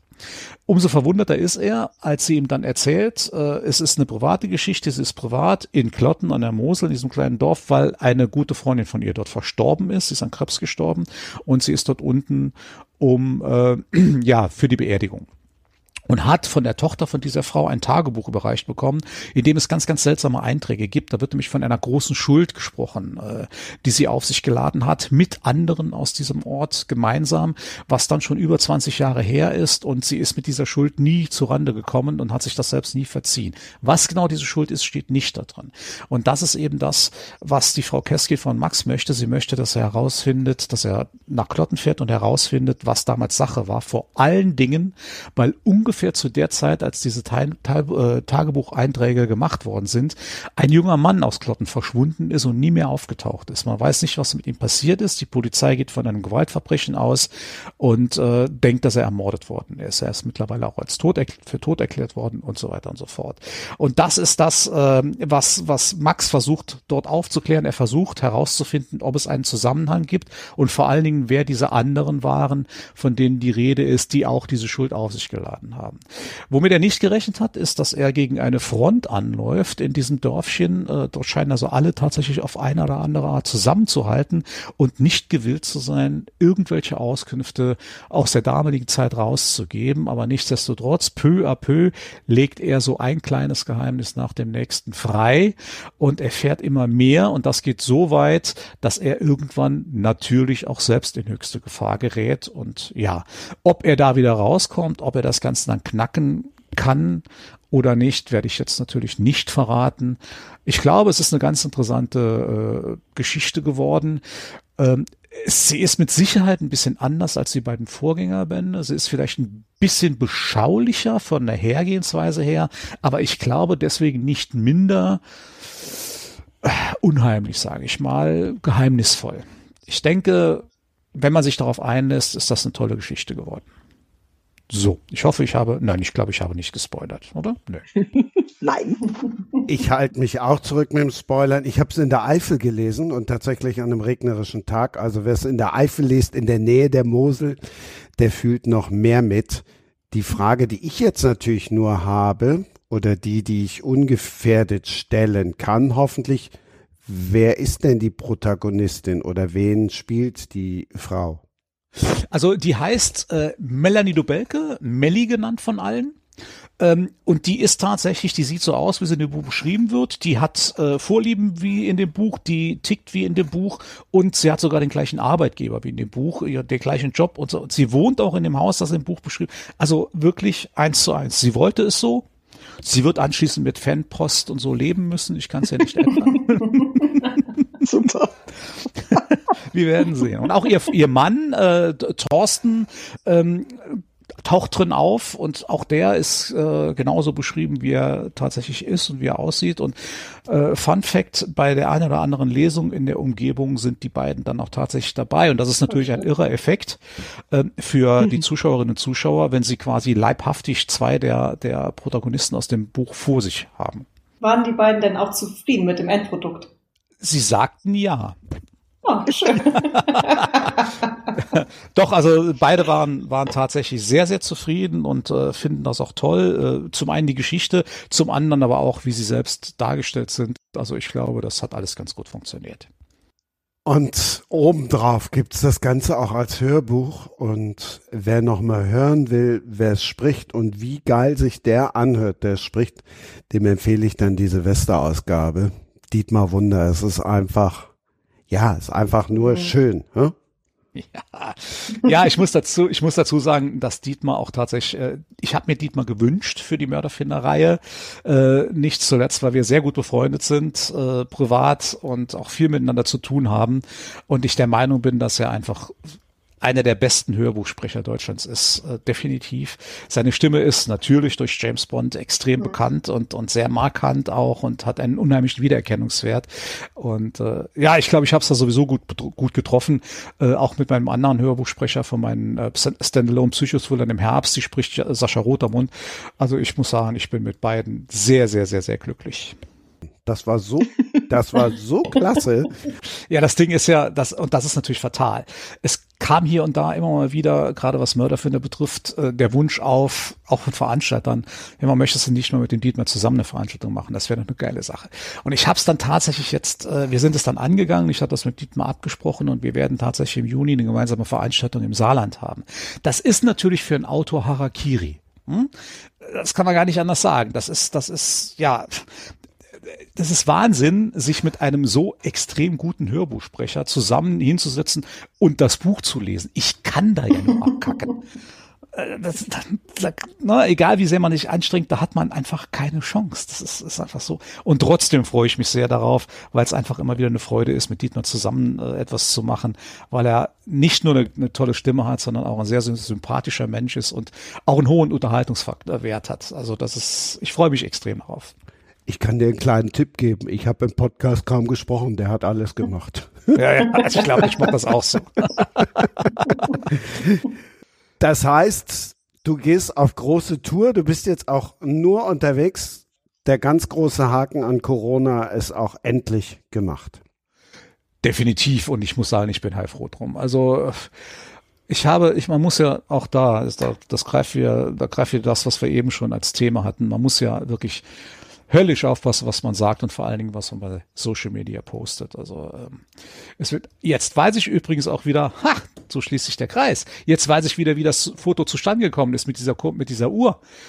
Das Foto habe ich nämlich beim Arzt gemacht. Ich war äh, vor anderthalb, zwei Wochen morgens, ich hatte einen Termin beim Hausarzt und musste, war, habe im Wartezimmer gesessen und musste natürlich die Maske anziehen und habe das fotografiert, mich mit dieser Maske, wo der Arm mit drauf war mit der Uhr und habe einfach nur drunter geschrieben, ähm, warten beim Arzt, äh, hört das nie auf. Na, mit der, mit der Maske hört das ja nie auf. Ihr könnt euch nicht vorstellen, was da wieder losgegangen ist. Das könnt ihr euch nicht vorstellen. Die haben sich die Köpfe eingerannt unter diese Post. Das ging so weit, dass ich den Post tatsächlich schließen musste, da ich die Kommentarfunktion deaktivieren musste, wegen diesem mistigen Corona und weil die Leute einfach nicht mehr gut sein, gut sein lassen können und sofort wieder sich gegenseitig anfeinden und Idioten und überhaupt. Boah, es ist so krass. Also deswegen ja, Gott sei Dank ist Corona vorbei und Gott sei Dank ist außer in gewissen Einrichtungen keine Maskenpflicht mehr. Ich bin sehr froh drum, aber ich betone auch nochmal wirklich, also bitte, wer das hört, ihr braucht mir auch nicht deswegen zu schreiben. Ich betone nochmal, wer eine Maske anziehen möchte, bitte zieht sie an, zieht fünf übereinander an. Es ist mir egal, aber lasst mich auch ohne Maske rumrennen. So, das war das Wort zum Sonntag. Wir können noch einen Link machen zu einem Shop, wo Arno eine wunderbare Creme euch verkauft, die in Max Bischof 2 eine Rolle spielte. Nein, das ist jetzt gemein, ich weiß. Ähm, du, bist, du bist gemein, ja. Nina, hast du ja. Mörderfinder gelesen? Ich habe Mörderfinder 1 und 2 gelesen und der dritte Teil kam jetzt vor zwei Tagen bei mir an. Aber ich bin noch nicht dazu gekommen. Aber ich freue mich schon. Ich glaube, wo am Wochenende wird's gelesen. Das heißt, Arno hat auch gerade die Prüfung bestanden, nicht zu viel zu spoilern. Ja, ich denke, ne? Und er hat die Prüfung bestanden, ich lese den dritten Teil schon. Also ist die Reihe gut. Und die Reihe geht auch immer weiter, ne? Nein, nicht immer. Nicht immer. Also ich meine, irgendwann werde ich sterben, dann höre ich es automatisch auf damit, das ist vollkommen klar. ähm, aber es gibt noch ein anderes Kriterium. Ähm, es ist tatsächlich so, dass ich der Meinung bin, dass sich jede Serie, jede, jede, jede Serie irgendwann totläuft. Bei manchen Büchern passiert das nach zwei, oder bei manchen Serien passiert das nach zwei oder drei Büchern und bei manchen nach 20 oder 30 oder erst nach 40, aber irgendwann ist jede Serie tot. Und äh, das ist der Punkt, wann ich aufhören werde. Wenn ich das Gefühl habe, dass es rückläufig ist, dass die Leute sagen, ach, wieder neuer Max, äh, pff, ja, das ist dann der Punkt, an dem ich damit aufhöre und dann mache ich was anderes. Äh, aber solange ich das Gefühl habe, dass er gerne gelesen wird, äh, dass die Leute mir auch schreiben, ich freue mich schon auf den nächsten Band, solange wird es mit Max weitergehen. Schön. Da freuen wir uns dann. Ursula, das ist mal ein Cliffhanger für dich, ne? Worauf ich hinaus wollte, war natürlich fast klar, weil Vanitas ist vorbei ja. und es gibt ja. eine neue Reihe. Und da haben wir jetzt schon den zweiten Teil. Und weil wir eben schon mal drüber gesprochen haben, Ursula, über schöne Fotos. Ich habe ein wunderbares gesehen. Da bist du höchstpersönlich. Ich weiß nicht, ob du mit dem Fiaker gefahren bist. Auf jeden Was? Fall zum Burgtheater also. und hast das Cover davor fotografiert. Ja, ja. ja, ähm, das hat sich angeboten, nachdem äh, das Burgtheater eine sehr große Rolle spielt. Das ist diesmal so ein bisschen ein zweischneidiges Schwert. Ähm, ich weiß nicht, wie viel man davon in Deutschland mitbekommen hat, aber wir hatten oder haben eigentlich derzeit einen massiven Burgtheaterskandal. Ähm, was ich aber natürlich nicht wusste, als ich das Buch geschrieben habe. Und, äh, und mein Thema ist jetzt nicht das gleiche, aber es gibt, wie soll ich sagen, es gibt Minimalüberschneidungen. Und ich weiß noch nicht so genau, wie ich damit jetzt im Rahmen der Pressearbeit und so umgehen soll und werde, weil das Letzte, was ich möchte, ist, dass ich jetzt diesen Burgtheaterskandal hernehme und in gewissermaßen äh, zu meiner persönlichen PR missbrauche. Ähm, aber nichtsdestoweniger äh, spielt das Burgtheater eine sehr große Rolle. Es, ähm, die Geschichte beginnt bei einer Vorstellung von Richard III., äh, bei der Jasper Freisam, einer der berühmtesten deutschsprachigen Schauspieler, nicht nur Bühne, auch Film, ähm, die Hauptrolle spielt und in der Schlussszene, knapp bevor Richard stirbt, knapp vor dieser ganz berühmten Ein Pferd, ein Pferd, mein Königreich für ein Pferd Geschichte, fährt ein Thron auf die Bühne. Das gehört zur Inszenierung. Zu der Inszenierung gehört auch unglaublich viel Theaterblut, wie das halt so ist, speziell bei Shakespeare. Und dieser Thron fährt normalerweise leer auf die Bühne, aber diesmal nicht. Diesmal sitzt ein Mann drauf, ein toter Mann. Und es stellt sich relativ schnell heraus, ähm, dass das der Garde von Jasper Freisam ist, ähm, Ulrich Schreiber und der wurde ermordet. Also unter das Theaterblut mischt sich plötzlich auch ganz, ganz echtes Blut. Und es sind nicht nur alle sehr geschockt, sondern es sind auch alle sehr ratlos, weil dieser Ulrich Schreiber ein wahnsinnig beliebter und äh, schon seit 30, 40 Jahren am Haus tätiger Mann war, gegen den niemand irgendetwas hatte. Ähm, und es setzt sich dann aber fort, äh, dass im, ja, ich will es nicht, es ist gar nicht so einfach hier jetzt nicht zu, zu spoilern. Also es ist auf jeden Fall nicht der Letzte, der stirbt. Und gleichzeitig, ähm, wir befinden uns kurz vorm Sommer, gehen die Proben los für die Salzburger Festspiele für eine Produktion von Dantons Tod, wo ein Großteil des Ensembles, das da in Richard III. mitgewirkt hat, ähm, auch beschäftigt sein wird unter anderem dieser Jasper Freisam, unter anderem eine junge, sehr, sehr junge Schauspielerin namens Aurora ähm, und ein, ähm, ein, ein, ein weiterer Schauspieler, Samuel Sievert, der einen Skandal in seiner Vergangenheit hat, der jetzt diesem Skandal, den es aktuell gerade gibt, nicht ganz unähnlich ist. Ähm, er hat nämlich äh, vor 20 Jahren unwissentlich ähm, Sex mit einer Minderjährigen gehabt, mit einem Fan, äh, von dem er geglaubt hat, sie ist 20, aber in Wahrheit war sie noch nicht mal 16. Und das hat ihn eigentlich seine Karriere gekostet. Und weil, weil, weil das Ding ging hoch, also das, das ist aufgeflogen und ähm, er wurde zum damaligen Zeitpunkt noch nicht so exzessiv gecancelt, wie das heute der Fall wäre. Also er hat irgendwie wieder äh, ja, wie soll man sagen, er hat sich wieder in der Branche zumindest ein bisschen, äh, er hat wieder zurückfinden können, er kann seinen Beruf weiterhin ausüben. Ähm, aber kaum passiert da jetzt ein Mord, ähm, hat er natürlich riesige Angst, dass sofort, nachdem er vorbestraft ist, alle Augen sich auf ihn richten werden.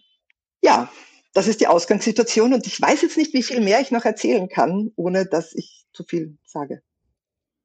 Ja, das ist ja immer schwierig. Fakt ist, ja. äh, beim, beim ersten Teil der Mordgruppe waren Influencer und irgendwelche Fernsehmenschen.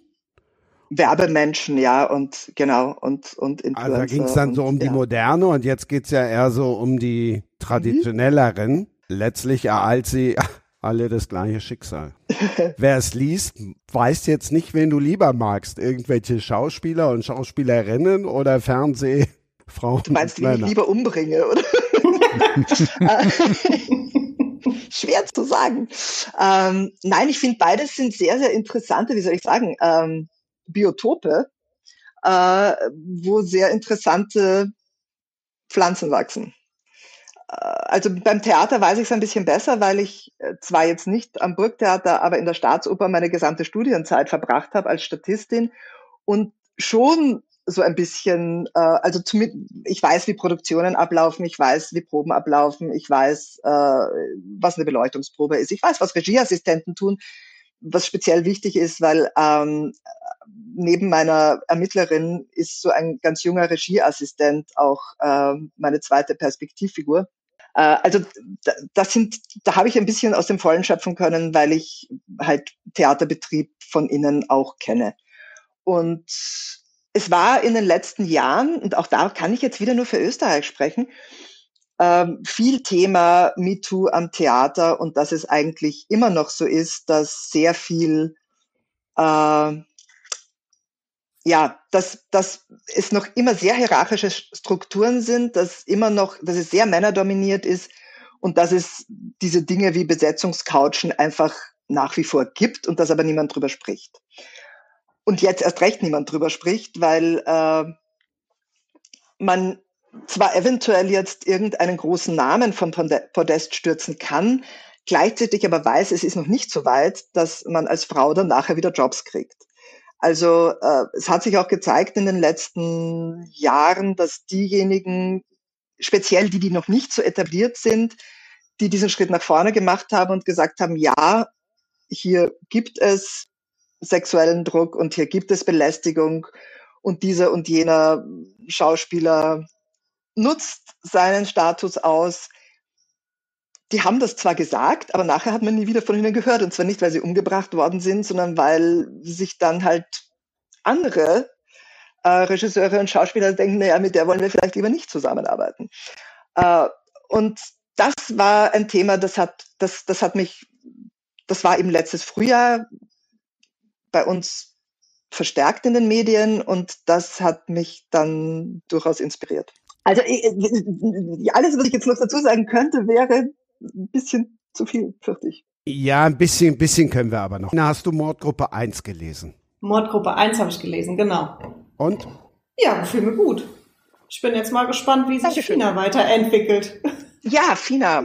Ja, weil mit ihr habe ich ja schon so manchmal ein bisschen ja, mitgelitten ja. und hoffe, ja. dass sie halt auch irgendwie mehr Fuß fasst und gesehen. Oh ja, ja, das ist quasi die andere Seite der Geschichte, nämlich die Ermittlerseite. Und die habe ich jetzt gar nicht, die habe ich jetzt gar nicht so, wie soll ich sagen, ähm, die habe ich jetzt gar nicht so berücksichtigt in meiner, in meinem Bericht. Ähm, ja, Fina äh, kämpft nach wie vor mit einem ihrer Mit, also äh, einem ihrer Mitstreiter, einem ihrer Mitermittler, mit Oliver, ähm, kriegt aber interessante, wie soll ich sagen, ähm, ja, es drückt ihr jemand eine Interess ein interessantes Antidot gegen ihn in die Hand. Also sowas, sowas wie eine Waffe, die sie im Notfall einsetzen kann. Aber keine, mhm. keine richtige, sondern eine gewissermaßen virtuelle. Eine, ja. Aha. Sie erfährt etwas, was ihr okay. weiterhilft.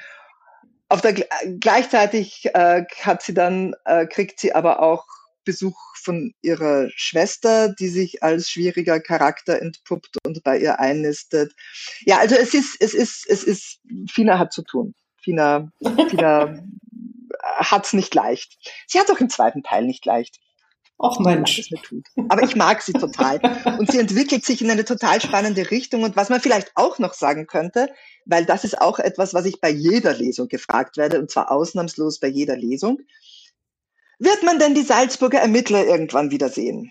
Ich weiß jetzt nicht, wer von euch irgendwie diese vier Romane oder einen davon kennt. Das waren meine ersten Krimis für Erwachsene.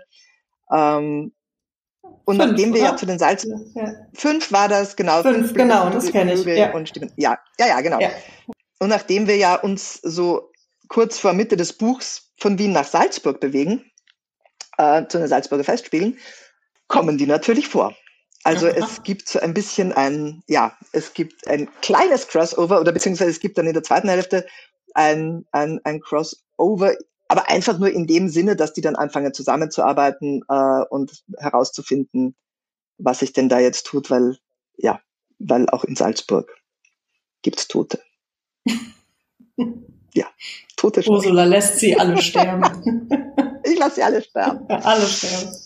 Oder so, nein, sie sterben. Nein, nein, nein. Also ich glaube, ich, ich, ich, ich lasse nicht alle sterben. Aber es ist äh, ja, also es, es, gibt, es gibt ein paar Tote, aber das muss ja irgendwie auch so sein, sonst wäre es ja kein Krieg.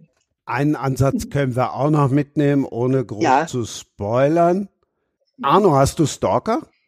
Ähm, wenn, dann verstecken sie sich verdammt gut. Also zurzeit, zurzeit Ach, tatsächlich Gott sei Dank nicht, aber ich hatte schon sowas. Was du jetzt ansprichst, ist dieser Superfan, ne? Ja, natürlich. Ich also es gibt eben, nachdem Jas Jasper Freisam ja so ein, ein quasi international bekannter, berühmter, beliebter Schauspieler ist, eben die, diese, dieser, der da Richard spielt in Richard dem Dritten und der auch Danton spielen wird in Dantons Tod, ähm, der hat Fanclubs und der hat einen, also eine, eine, einen Superfan, eine Frau, die quasi jeden seiner Schritte kennt, weil sie ihm nicht von der Pelle rückt, aber so, dass er es nicht wirklich mitbekommt. Aber zum Beispiel sitzt sie jeden Tag in dem Café vor dem Haus, in dem er wohnt und weiß genau, wann er kommt, wann er geht, wo er hingeht, was er tut. Ähm, und die spielt natürlich auch eine gewisse Rolle in der ganzen Geschichte. Ich finde sie sehr beängstigend. Deshalb habe ich das gerade auch äh, Arno gefragt. Ging es schon so ein bisschen in die Richtung und wie schützt man sich davor? Ähm, wie schützt man sich davor? Also vor, vor tatsächlichen richtigen, echten Stalkern, beziehungsweise es war, war eine Stalkerin, äh, ist schwierig. Also ich bin ja, ich versuche alles immer friedlich zu lösen, zuerst mal grundsätzlich. Es ging allerdings irgendwann in eine Richtung, naja, was soll ich sagen? Es ging in eine Richtung, dass es ein bisschen unheimlich wurde, dass es ein bisschen spooky wurde. Das war so eine Dame, die mich so also angeschrieben hat. Sie äh, war auf einer Veranstaltung und sie fand das so toll und sie findet mich so toll und überhaupt. Und äh, das Problem war, ich schreibe dann auch zurück, vielen Dank, ne, das ist mir das nochmal freut sich ja. Äh, und das Problem war, sie hat mir da auch jeden Tag zwei, dreimal geschrieben. Ich habe das am Anfang noch ein bisschen beantwortet und irgendwann auch gesagt, es tut mir leid, das wird mir jetzt ein bisschen zu viel, ich habe auch die Zeit nicht. Und dann hat sie mir geschrieben, eine knappe Woche später, ähm, gestern Abend deine Veranstaltung war auch toll, ähm, du hast mich nicht gesehen, aber ich dich. Und ähm, das war aber, dabei blieb's nicht. Das ging dann so im Tagesrhythmus. Ich war damals auf Lesereise und sie ist mir offensichtlich zu einigen dieser Leseorte nachgefahren, nachgereist. Und dann kamen so Dinge wie, ich war dir so nah, ich hätte dich fast berühren können und du hättest nicht gemerkt. Und äh, ja, hm. und vielleicht mache ich es beim nächsten Mal. Und äh, es ging dann irgendwann, driftete das Ganze in eine Richtung ab, da ich gesagt habe, pass mal auf, Mädel, jetzt reicht's. Ähm, also bitte, ich lese das jetzt auch nicht mehr und ich blockiere dich auch jetzt, weil das geht so nicht. Zwei Tage später habe ich dann eine ähnliche Nachricht bekommen von einem anderen Account. Das heißt, er hat sich einen neuen Account zugelegt. Summa summarum, es lief darauf hinaus, dass ich irgendwann tatsächlich gesagt habe, pass mal auf, wir machen das jetzt folgendermaßen, wenn ich nochmal so eine, so eine solch geartete Nachricht bekomme, geht das nahtlos an die Polizei weiter. Also äh, jetzt ist ein Punkt erreicht, wo es nicht mehr machbar ist. Und dann, dann hörte es Gott sei Dank auch wirklich schlagartig auf, sofort. Ähm, also diese Drohung hat dann offensichtlich auch gewirkt, Gott sei Dank, weil es war tatsächlich so, dass es mir irgendwann nicht mehr egal war. Ich bin da wirklich bei einer Veranstalt bei Veranstaltungen ähm, auch am Weg dahin und am Weg zurück, was ja dann oft abends dunkel ist und du bist allein unterwegs. Und ich habe mich zehnmal umgeguckt äh, für einmal und bei jedem, also ich bin wirklich kein, kein ängstlicher Mensch, aber da war es tatsächlich so, dass es mir unheimlich wurde. Und äh, ich war froh, als das Ganze dann auch wirklich vorbei war. Absolut. Das ist, äh, ja, uh, ein Schauer noch im Rücken. Ja. Ja, komische E-Mails kriegt man gelegentlich. Äh, das stimmt. Aber. Ja aber noch nie so, also noch nie so massiv in diesem, in dieser, habe ich noch nie in dieser, wie soll ich sagen, in dieser Intensität täglich mehrmals oder so, das hatte ich bisher noch nie. Hm. Ist auch nicht witzig, also muss ich ganz ehrlich sagen. Wir, wir, wir beschäftigen uns ja, uns ja zwangsläufig tagtäglich mit diesen Themen und ne, auch Stalking ist ja durchaus ein Thema, was bei Thrillern immer wieder gern genommen wird und man, man fantasiert dann rum und, und schmückt sich das aus. Wenn man dann selbst tatsächlich davon betroffen wird, dann stellt sich die Sachlage schon wieder ein bisschen anders dar. Das muss man mhm. schon ganz klar sagen. Also ja. Es ist immer das, was, was Sebastian so oft sagt, und das kann ich immer nur unterschreiben. Sebastian sagt für sich, von sich selbst, äh, er sagt, ich bin ein Angsthase. Und ich kann das bezeugen, ich kenne ihn, er ist ein Angsthase. Ähm, aber er sagt auch, das ist in unserem Job wichtig. Wie würde ich denn Angst beschreiben, wenn ich sie selbst nie so intensiv erlebt habe? Das ist, und da ist was dran. Ne? Da ist wirklich mhm. was dran. Also der absolut obercoole Typ oder, oder die absolut ober, obertaffe Frau, die keine Angst kennen, wie wollen die ins Thriller schreiben und die Angst von Opfern beschreiben? Ja. Das stelle ich mir sehr, sehr schwierig mhm. vor. Müssten Frauen eigentlich die besseren Thriller schreiben, weil wir fürchten uns jedes Mal allein nachts in der Tiefgarage.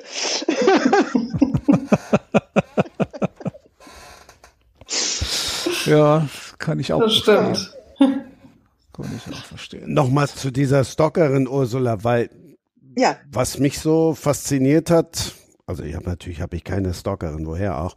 Ähm, was mich so fasziniert hat, die hat ja 0,0 Unrechtsbewusstsein. Ja. Ja, nein, die ist der festen Überzeugung, sie, sie, also auch nachdem da ein Mord passiert und so, ist sie eigentlich noch mehr der Überzeugung, dass das, was sie tut, wichtig ist, weil sie achtet ja auf ihn und sie beschützt ihn, weil die Polizei ist ja jetzt nicht irgendwie ständig vor seiner Tür und guckt, ob da jetzt auch nicht einer mit dem Messer lauert und so. Ähm, also null Unrechtsbewusstsein. Und ich kenne Menschen, die da relativ knapp dran sind. Also ähm, jetzt nicht Fans von mir, aber von anderen Leuten. Und äh, wo das auch völlig fehlt, diese, diese, dieses Gefühl dafür, dass das nicht mehr in Ordnung ist, dass man ähm, dass man jemandes Arbeit sehr schätzen kann und äh, das, was man von ihm aus den Medien kennt, auch sehr mögen kann, dass das aber quasi keine, keine Persön kein persönliches Band begründet. Und äh, da hatte ich mal ein ganz interessantes Gespräch mit jemandem und das ist so ein bisschen die Vorlage dafür. Genauer kann ich es jetzt leider nicht erzählen, weil das wäre böse und indiskret. Also was wir, was wir häufig erleben, und ich bin überzeugt davon, das kennst du auch, oder? Was man wirklich häufig erlebt, ist eine gewisse Distanzlosigkeit. Ähm, ja. Also jetzt nicht dahingehend, dass jemand, wenn jemand kommt und sagt, können wir ein, ein, ein äh, Selfie zusammen machen, Foto selbstverständlich, machen. sehr, sehr, sehr, sehr gerne, das ist gar keine Frage.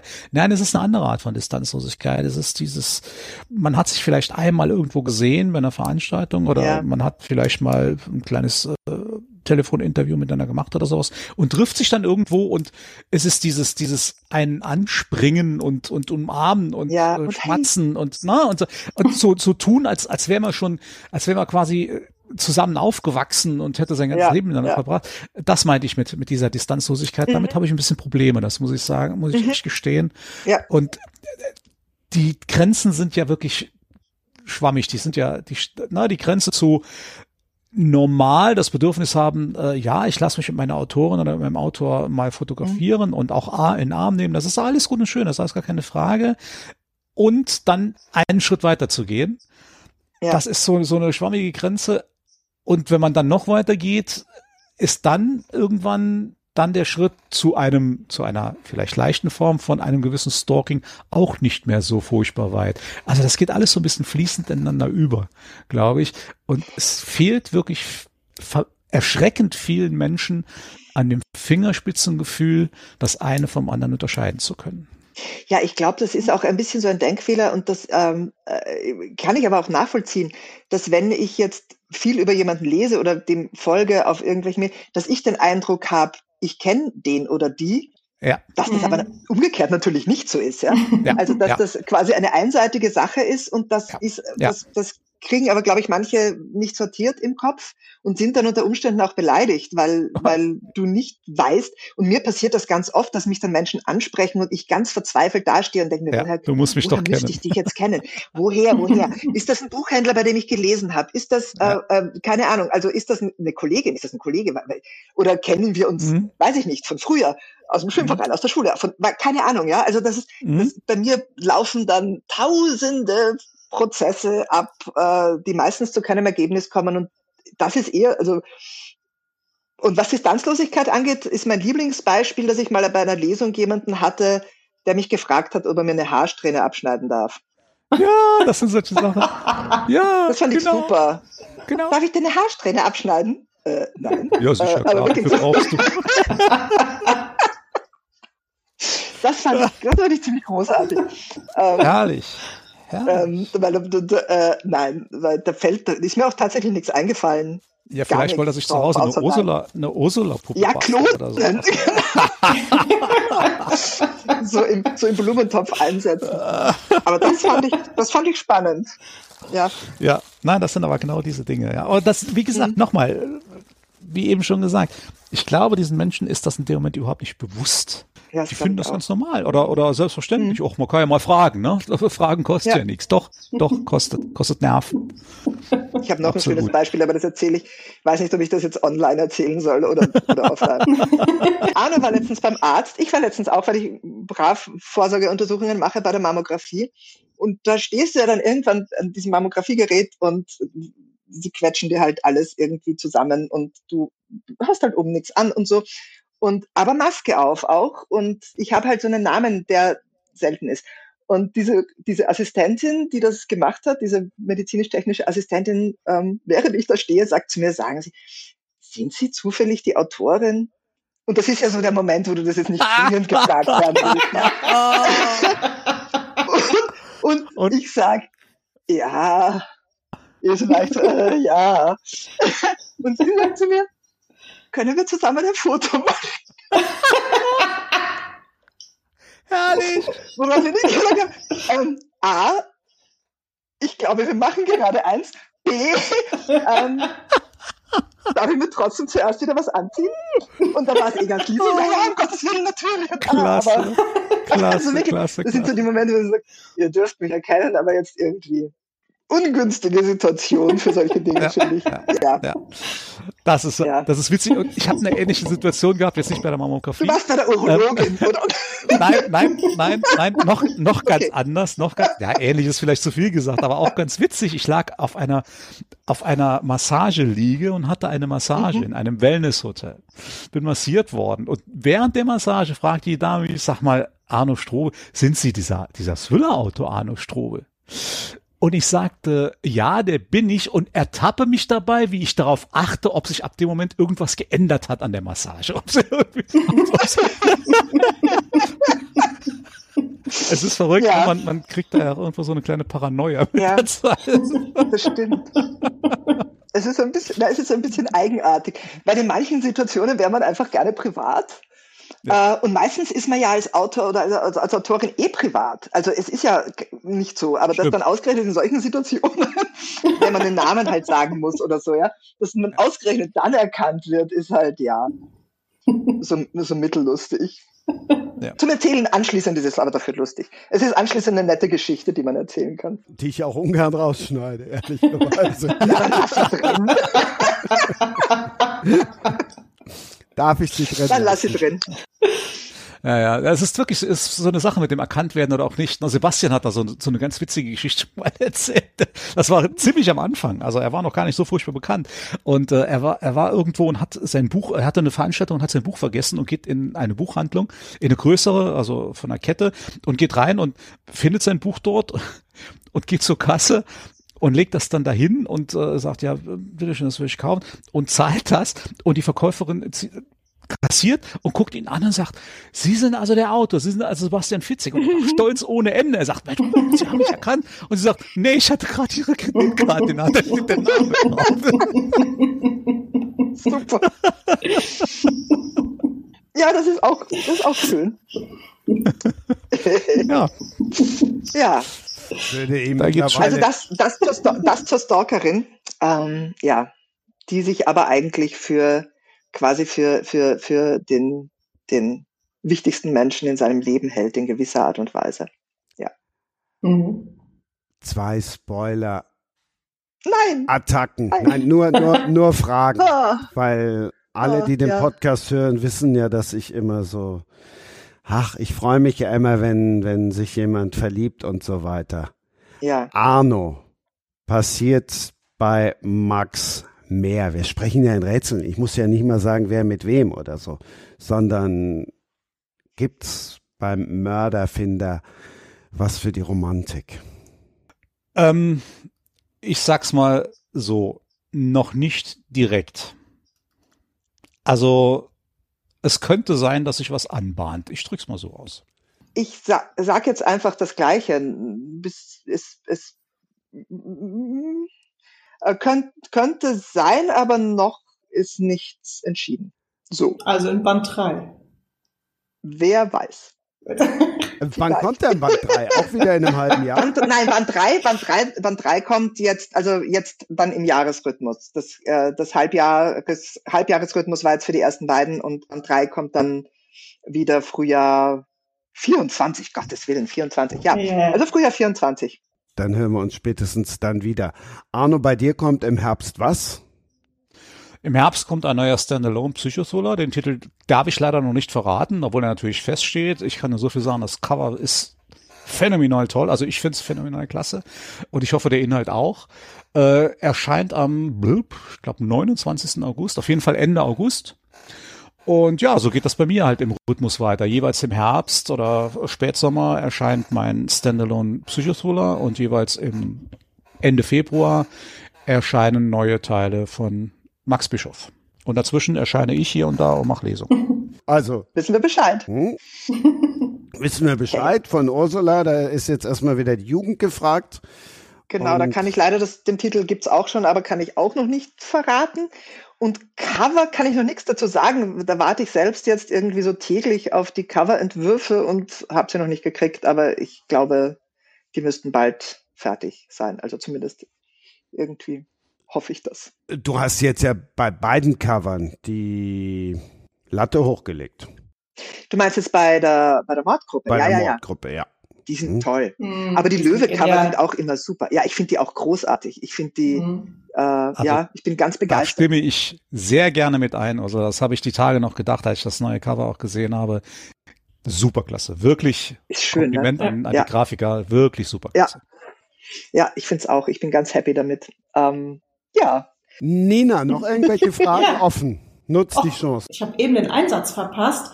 Was mich noch interessant, äh, interessieren würde, wäre, wie so eine Zusammenarbeit von euch beiden funktioniert.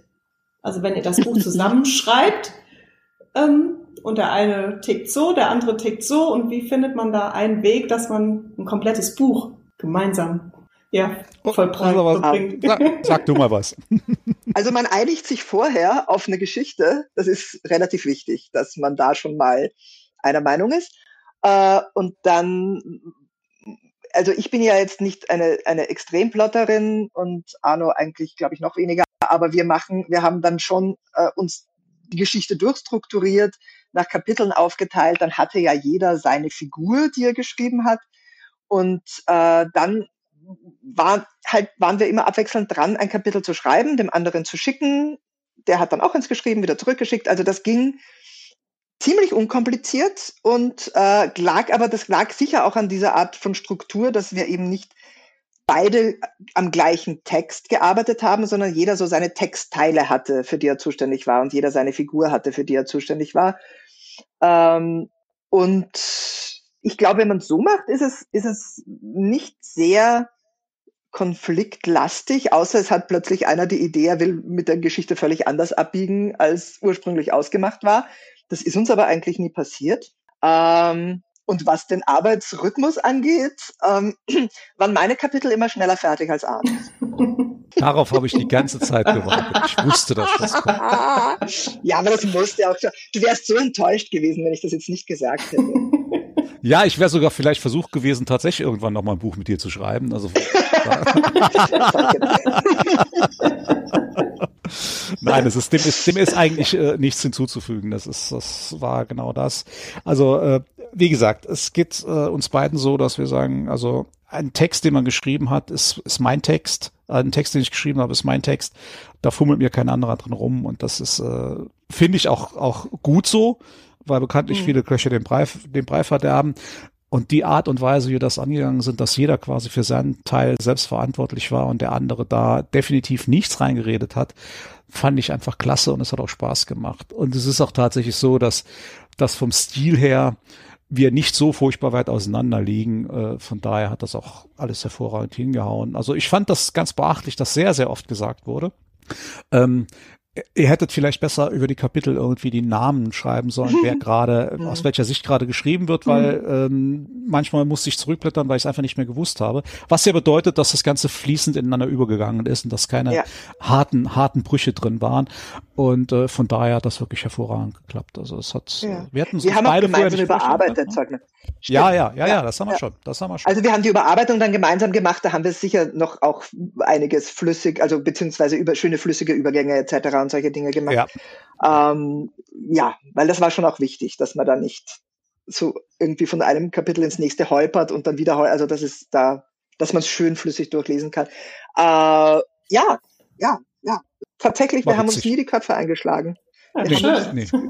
Weil mich ganz viele gefragt haben, na, da muss man dann, dann zwischendurch auch, wenn da irgendwie zwei Schriftsteller-Egos aufeinander prallen, da muss es doch krachen.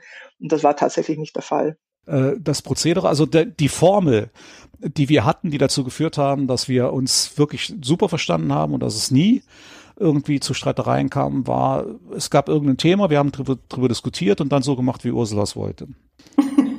Ich finde, das ist einfach ein, ich finde, da, da sollten sich viele ein Beispiel dran nehmen. Ja, finde ich auch. Alle sollten so machen wie Ursula. Alle sollten so machen wie ich. Genau, die Welt wäre so viel einfacher, Ursula, ne? Das wäre so viel einfacher. Auf jeden Fall. Viel besser. Jeder, jeder, jeder wüsste die Notrufnummer und was weiß Genau. Schöneres Schlusswort gibt's auch nicht. Ja, ich habe mich sehr gefreut, mit euch hier die schöne Zeit zu verbringen und äh, war sehr informativ und lustig und ich freue mich, wenn ich Ursula mal sehen würde und sie nach der Haarsträhne fragen würde, ob ich vielleicht eine bekomme. ich verlose ja, mal äh, eine. an der Stelle, es äh, hat mir riesen, riesen, riesengroßen Spaß gemacht, das kann ich nicht anders sagen. Nina, an dich äh, zwei Dinge. Zum einen, das hat mich gefreut, dich auf die Art und Weise kennenzulernen. Zum zweiten, wir unterhalten uns privat, ich kann dir eine Haarsträhne verkaufen. Äh, Sehr gut. Äh, ja, Ursula, was soll ich großartig sagen? Es war, es war wirklich nett. Nach langer, langer Zeit, äh, die jetzt tatsächlich so vergangen ist, dass wir mal wieder ein bisschen plaudern konnten. Das letzte Mal haben wir das, glaube ich, in Frankreich gemacht, ne? Bei dieser äh, tollen Veranstaltung, wo wir gemeinsam waren, Frankfurter, was war das? Es war keine Buchmesse, es äh, Frankreich, es war äh, französisches Thriller-Fest. Ein Thriller-Festival, genau. sehr amüsant, ja. Mhm. Ja, wenn ich irgendwann dann doch mal eine Komödie schreiben sollte, werde ich mich daran gern erinnern. genau. ja, also ja. wie gesagt, das hat mir großen Spaß gemacht. Äh, Mr. Sprenger, in deine Richtung vielen Dank für das, für den Rahmen, den du uns gegeben hast, für äh, dein Einschalten zwischendurch mal hier und da, dem Ganzen ein bisschen Richtung gegeben.